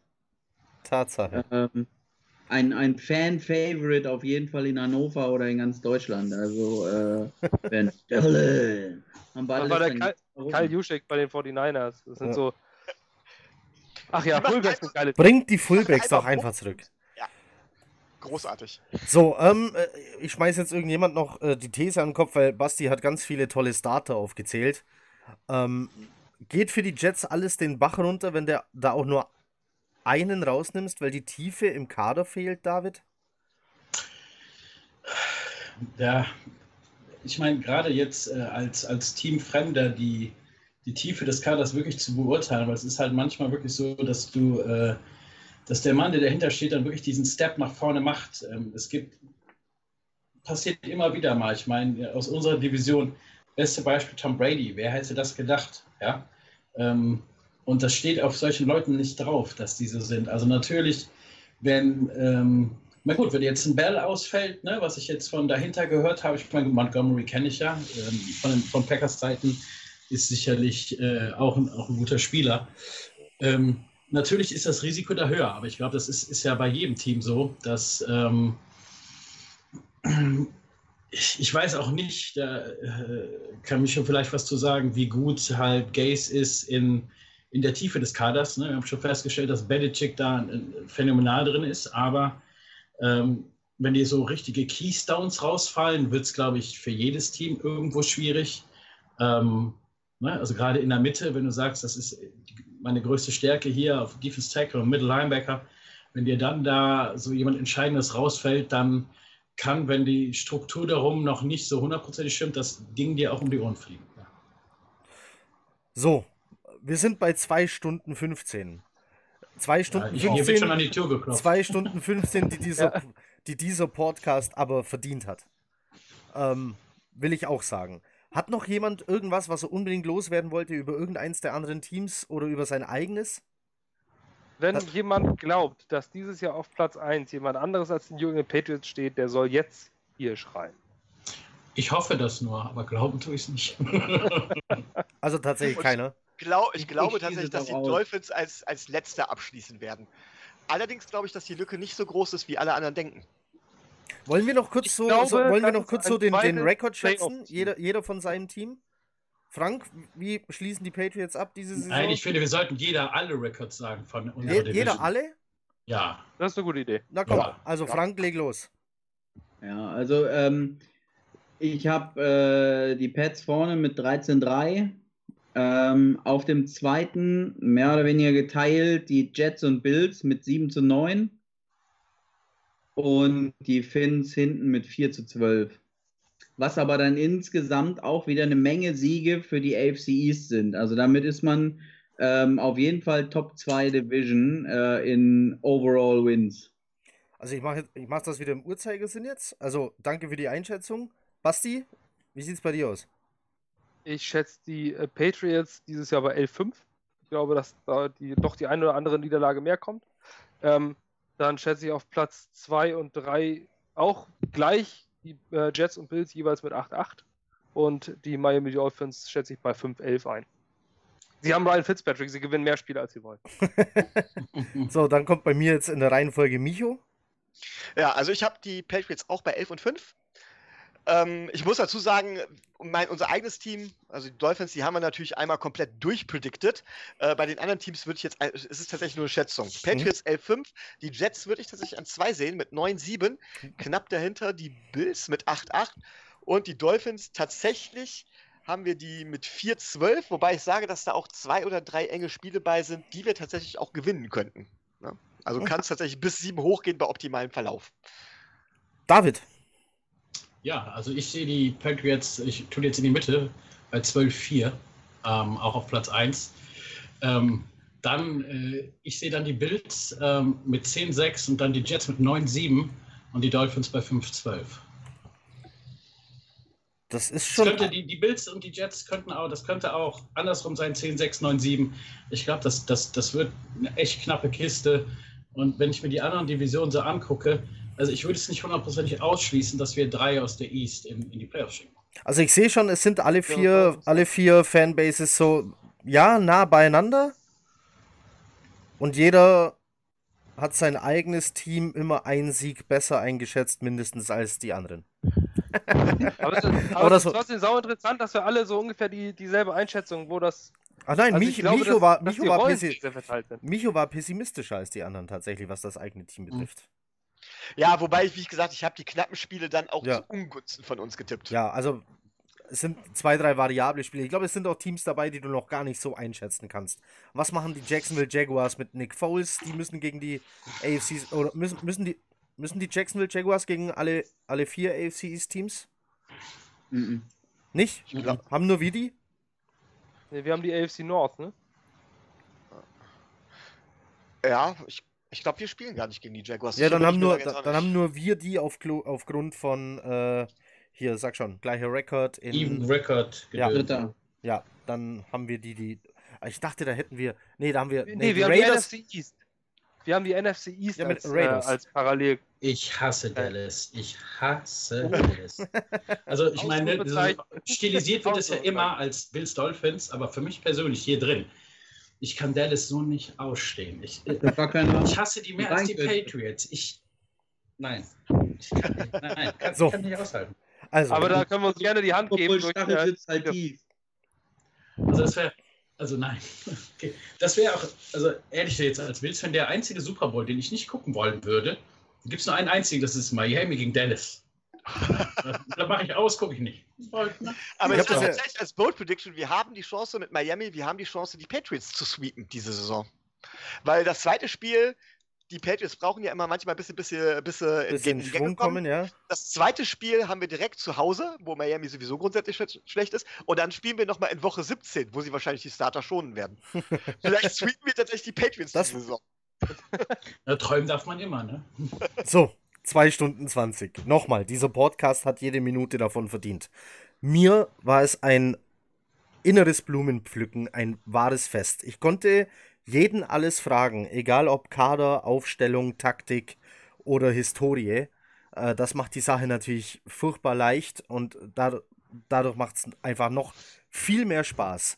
Vielen, vielen Dank an euch alle vier. Basti, Micho, Frank, David. Schön, dass ihr mitgemacht habt. Schön, dass ihr die 2 Stunden 20 durchgezogen habt. Ähm, also ein herzliches Danke an euch alle vier. Jeder, der sich das 2 Stunden 20 lang angehört hat. Vielen Dank Respekt. an euch. Respekt dafür. Wenn es euch gefallen hat, egal auf welcher Plattform oder von welchem, von welcher Fangruppe ihr das hier gesehen habt, lasst einen Daumen da. Schreibt gerne auch in die Kommentare, ob, ob ihr nochmal Bock auf sowas hättet, dann im nächsten Jahr oder zu einem anderen Thema. Ähm, ich denke, ich hoffe einfach mal, ich spreche für alle, wenn ich sage, es hat jedem Spaß gemacht. Äh, sonst hätte, Ja, glaube ich, mega. keiner 2 Stunden 20 mitgemacht, sondern irgendwann gesagt, so, ich gehe jetzt aber pennen. Ähm, ja, nochmal vielen, vielen Dank an alle, egal ob sie hier jetzt mitgemacht haben oder zugehört haben. In diesem Sinne würde ich sagen, wir beenden die Aufnahme an dieser Stelle. Wenn wir noch weiter quatschen wollen, sehr gerne. Wann auch immer ihr das hört, danke fürs Zuhören, einen guten Morgen, guten Abend oder eine gute Nacht. Mach's gut. Tschö. Danke an euch. Ja. Ciao.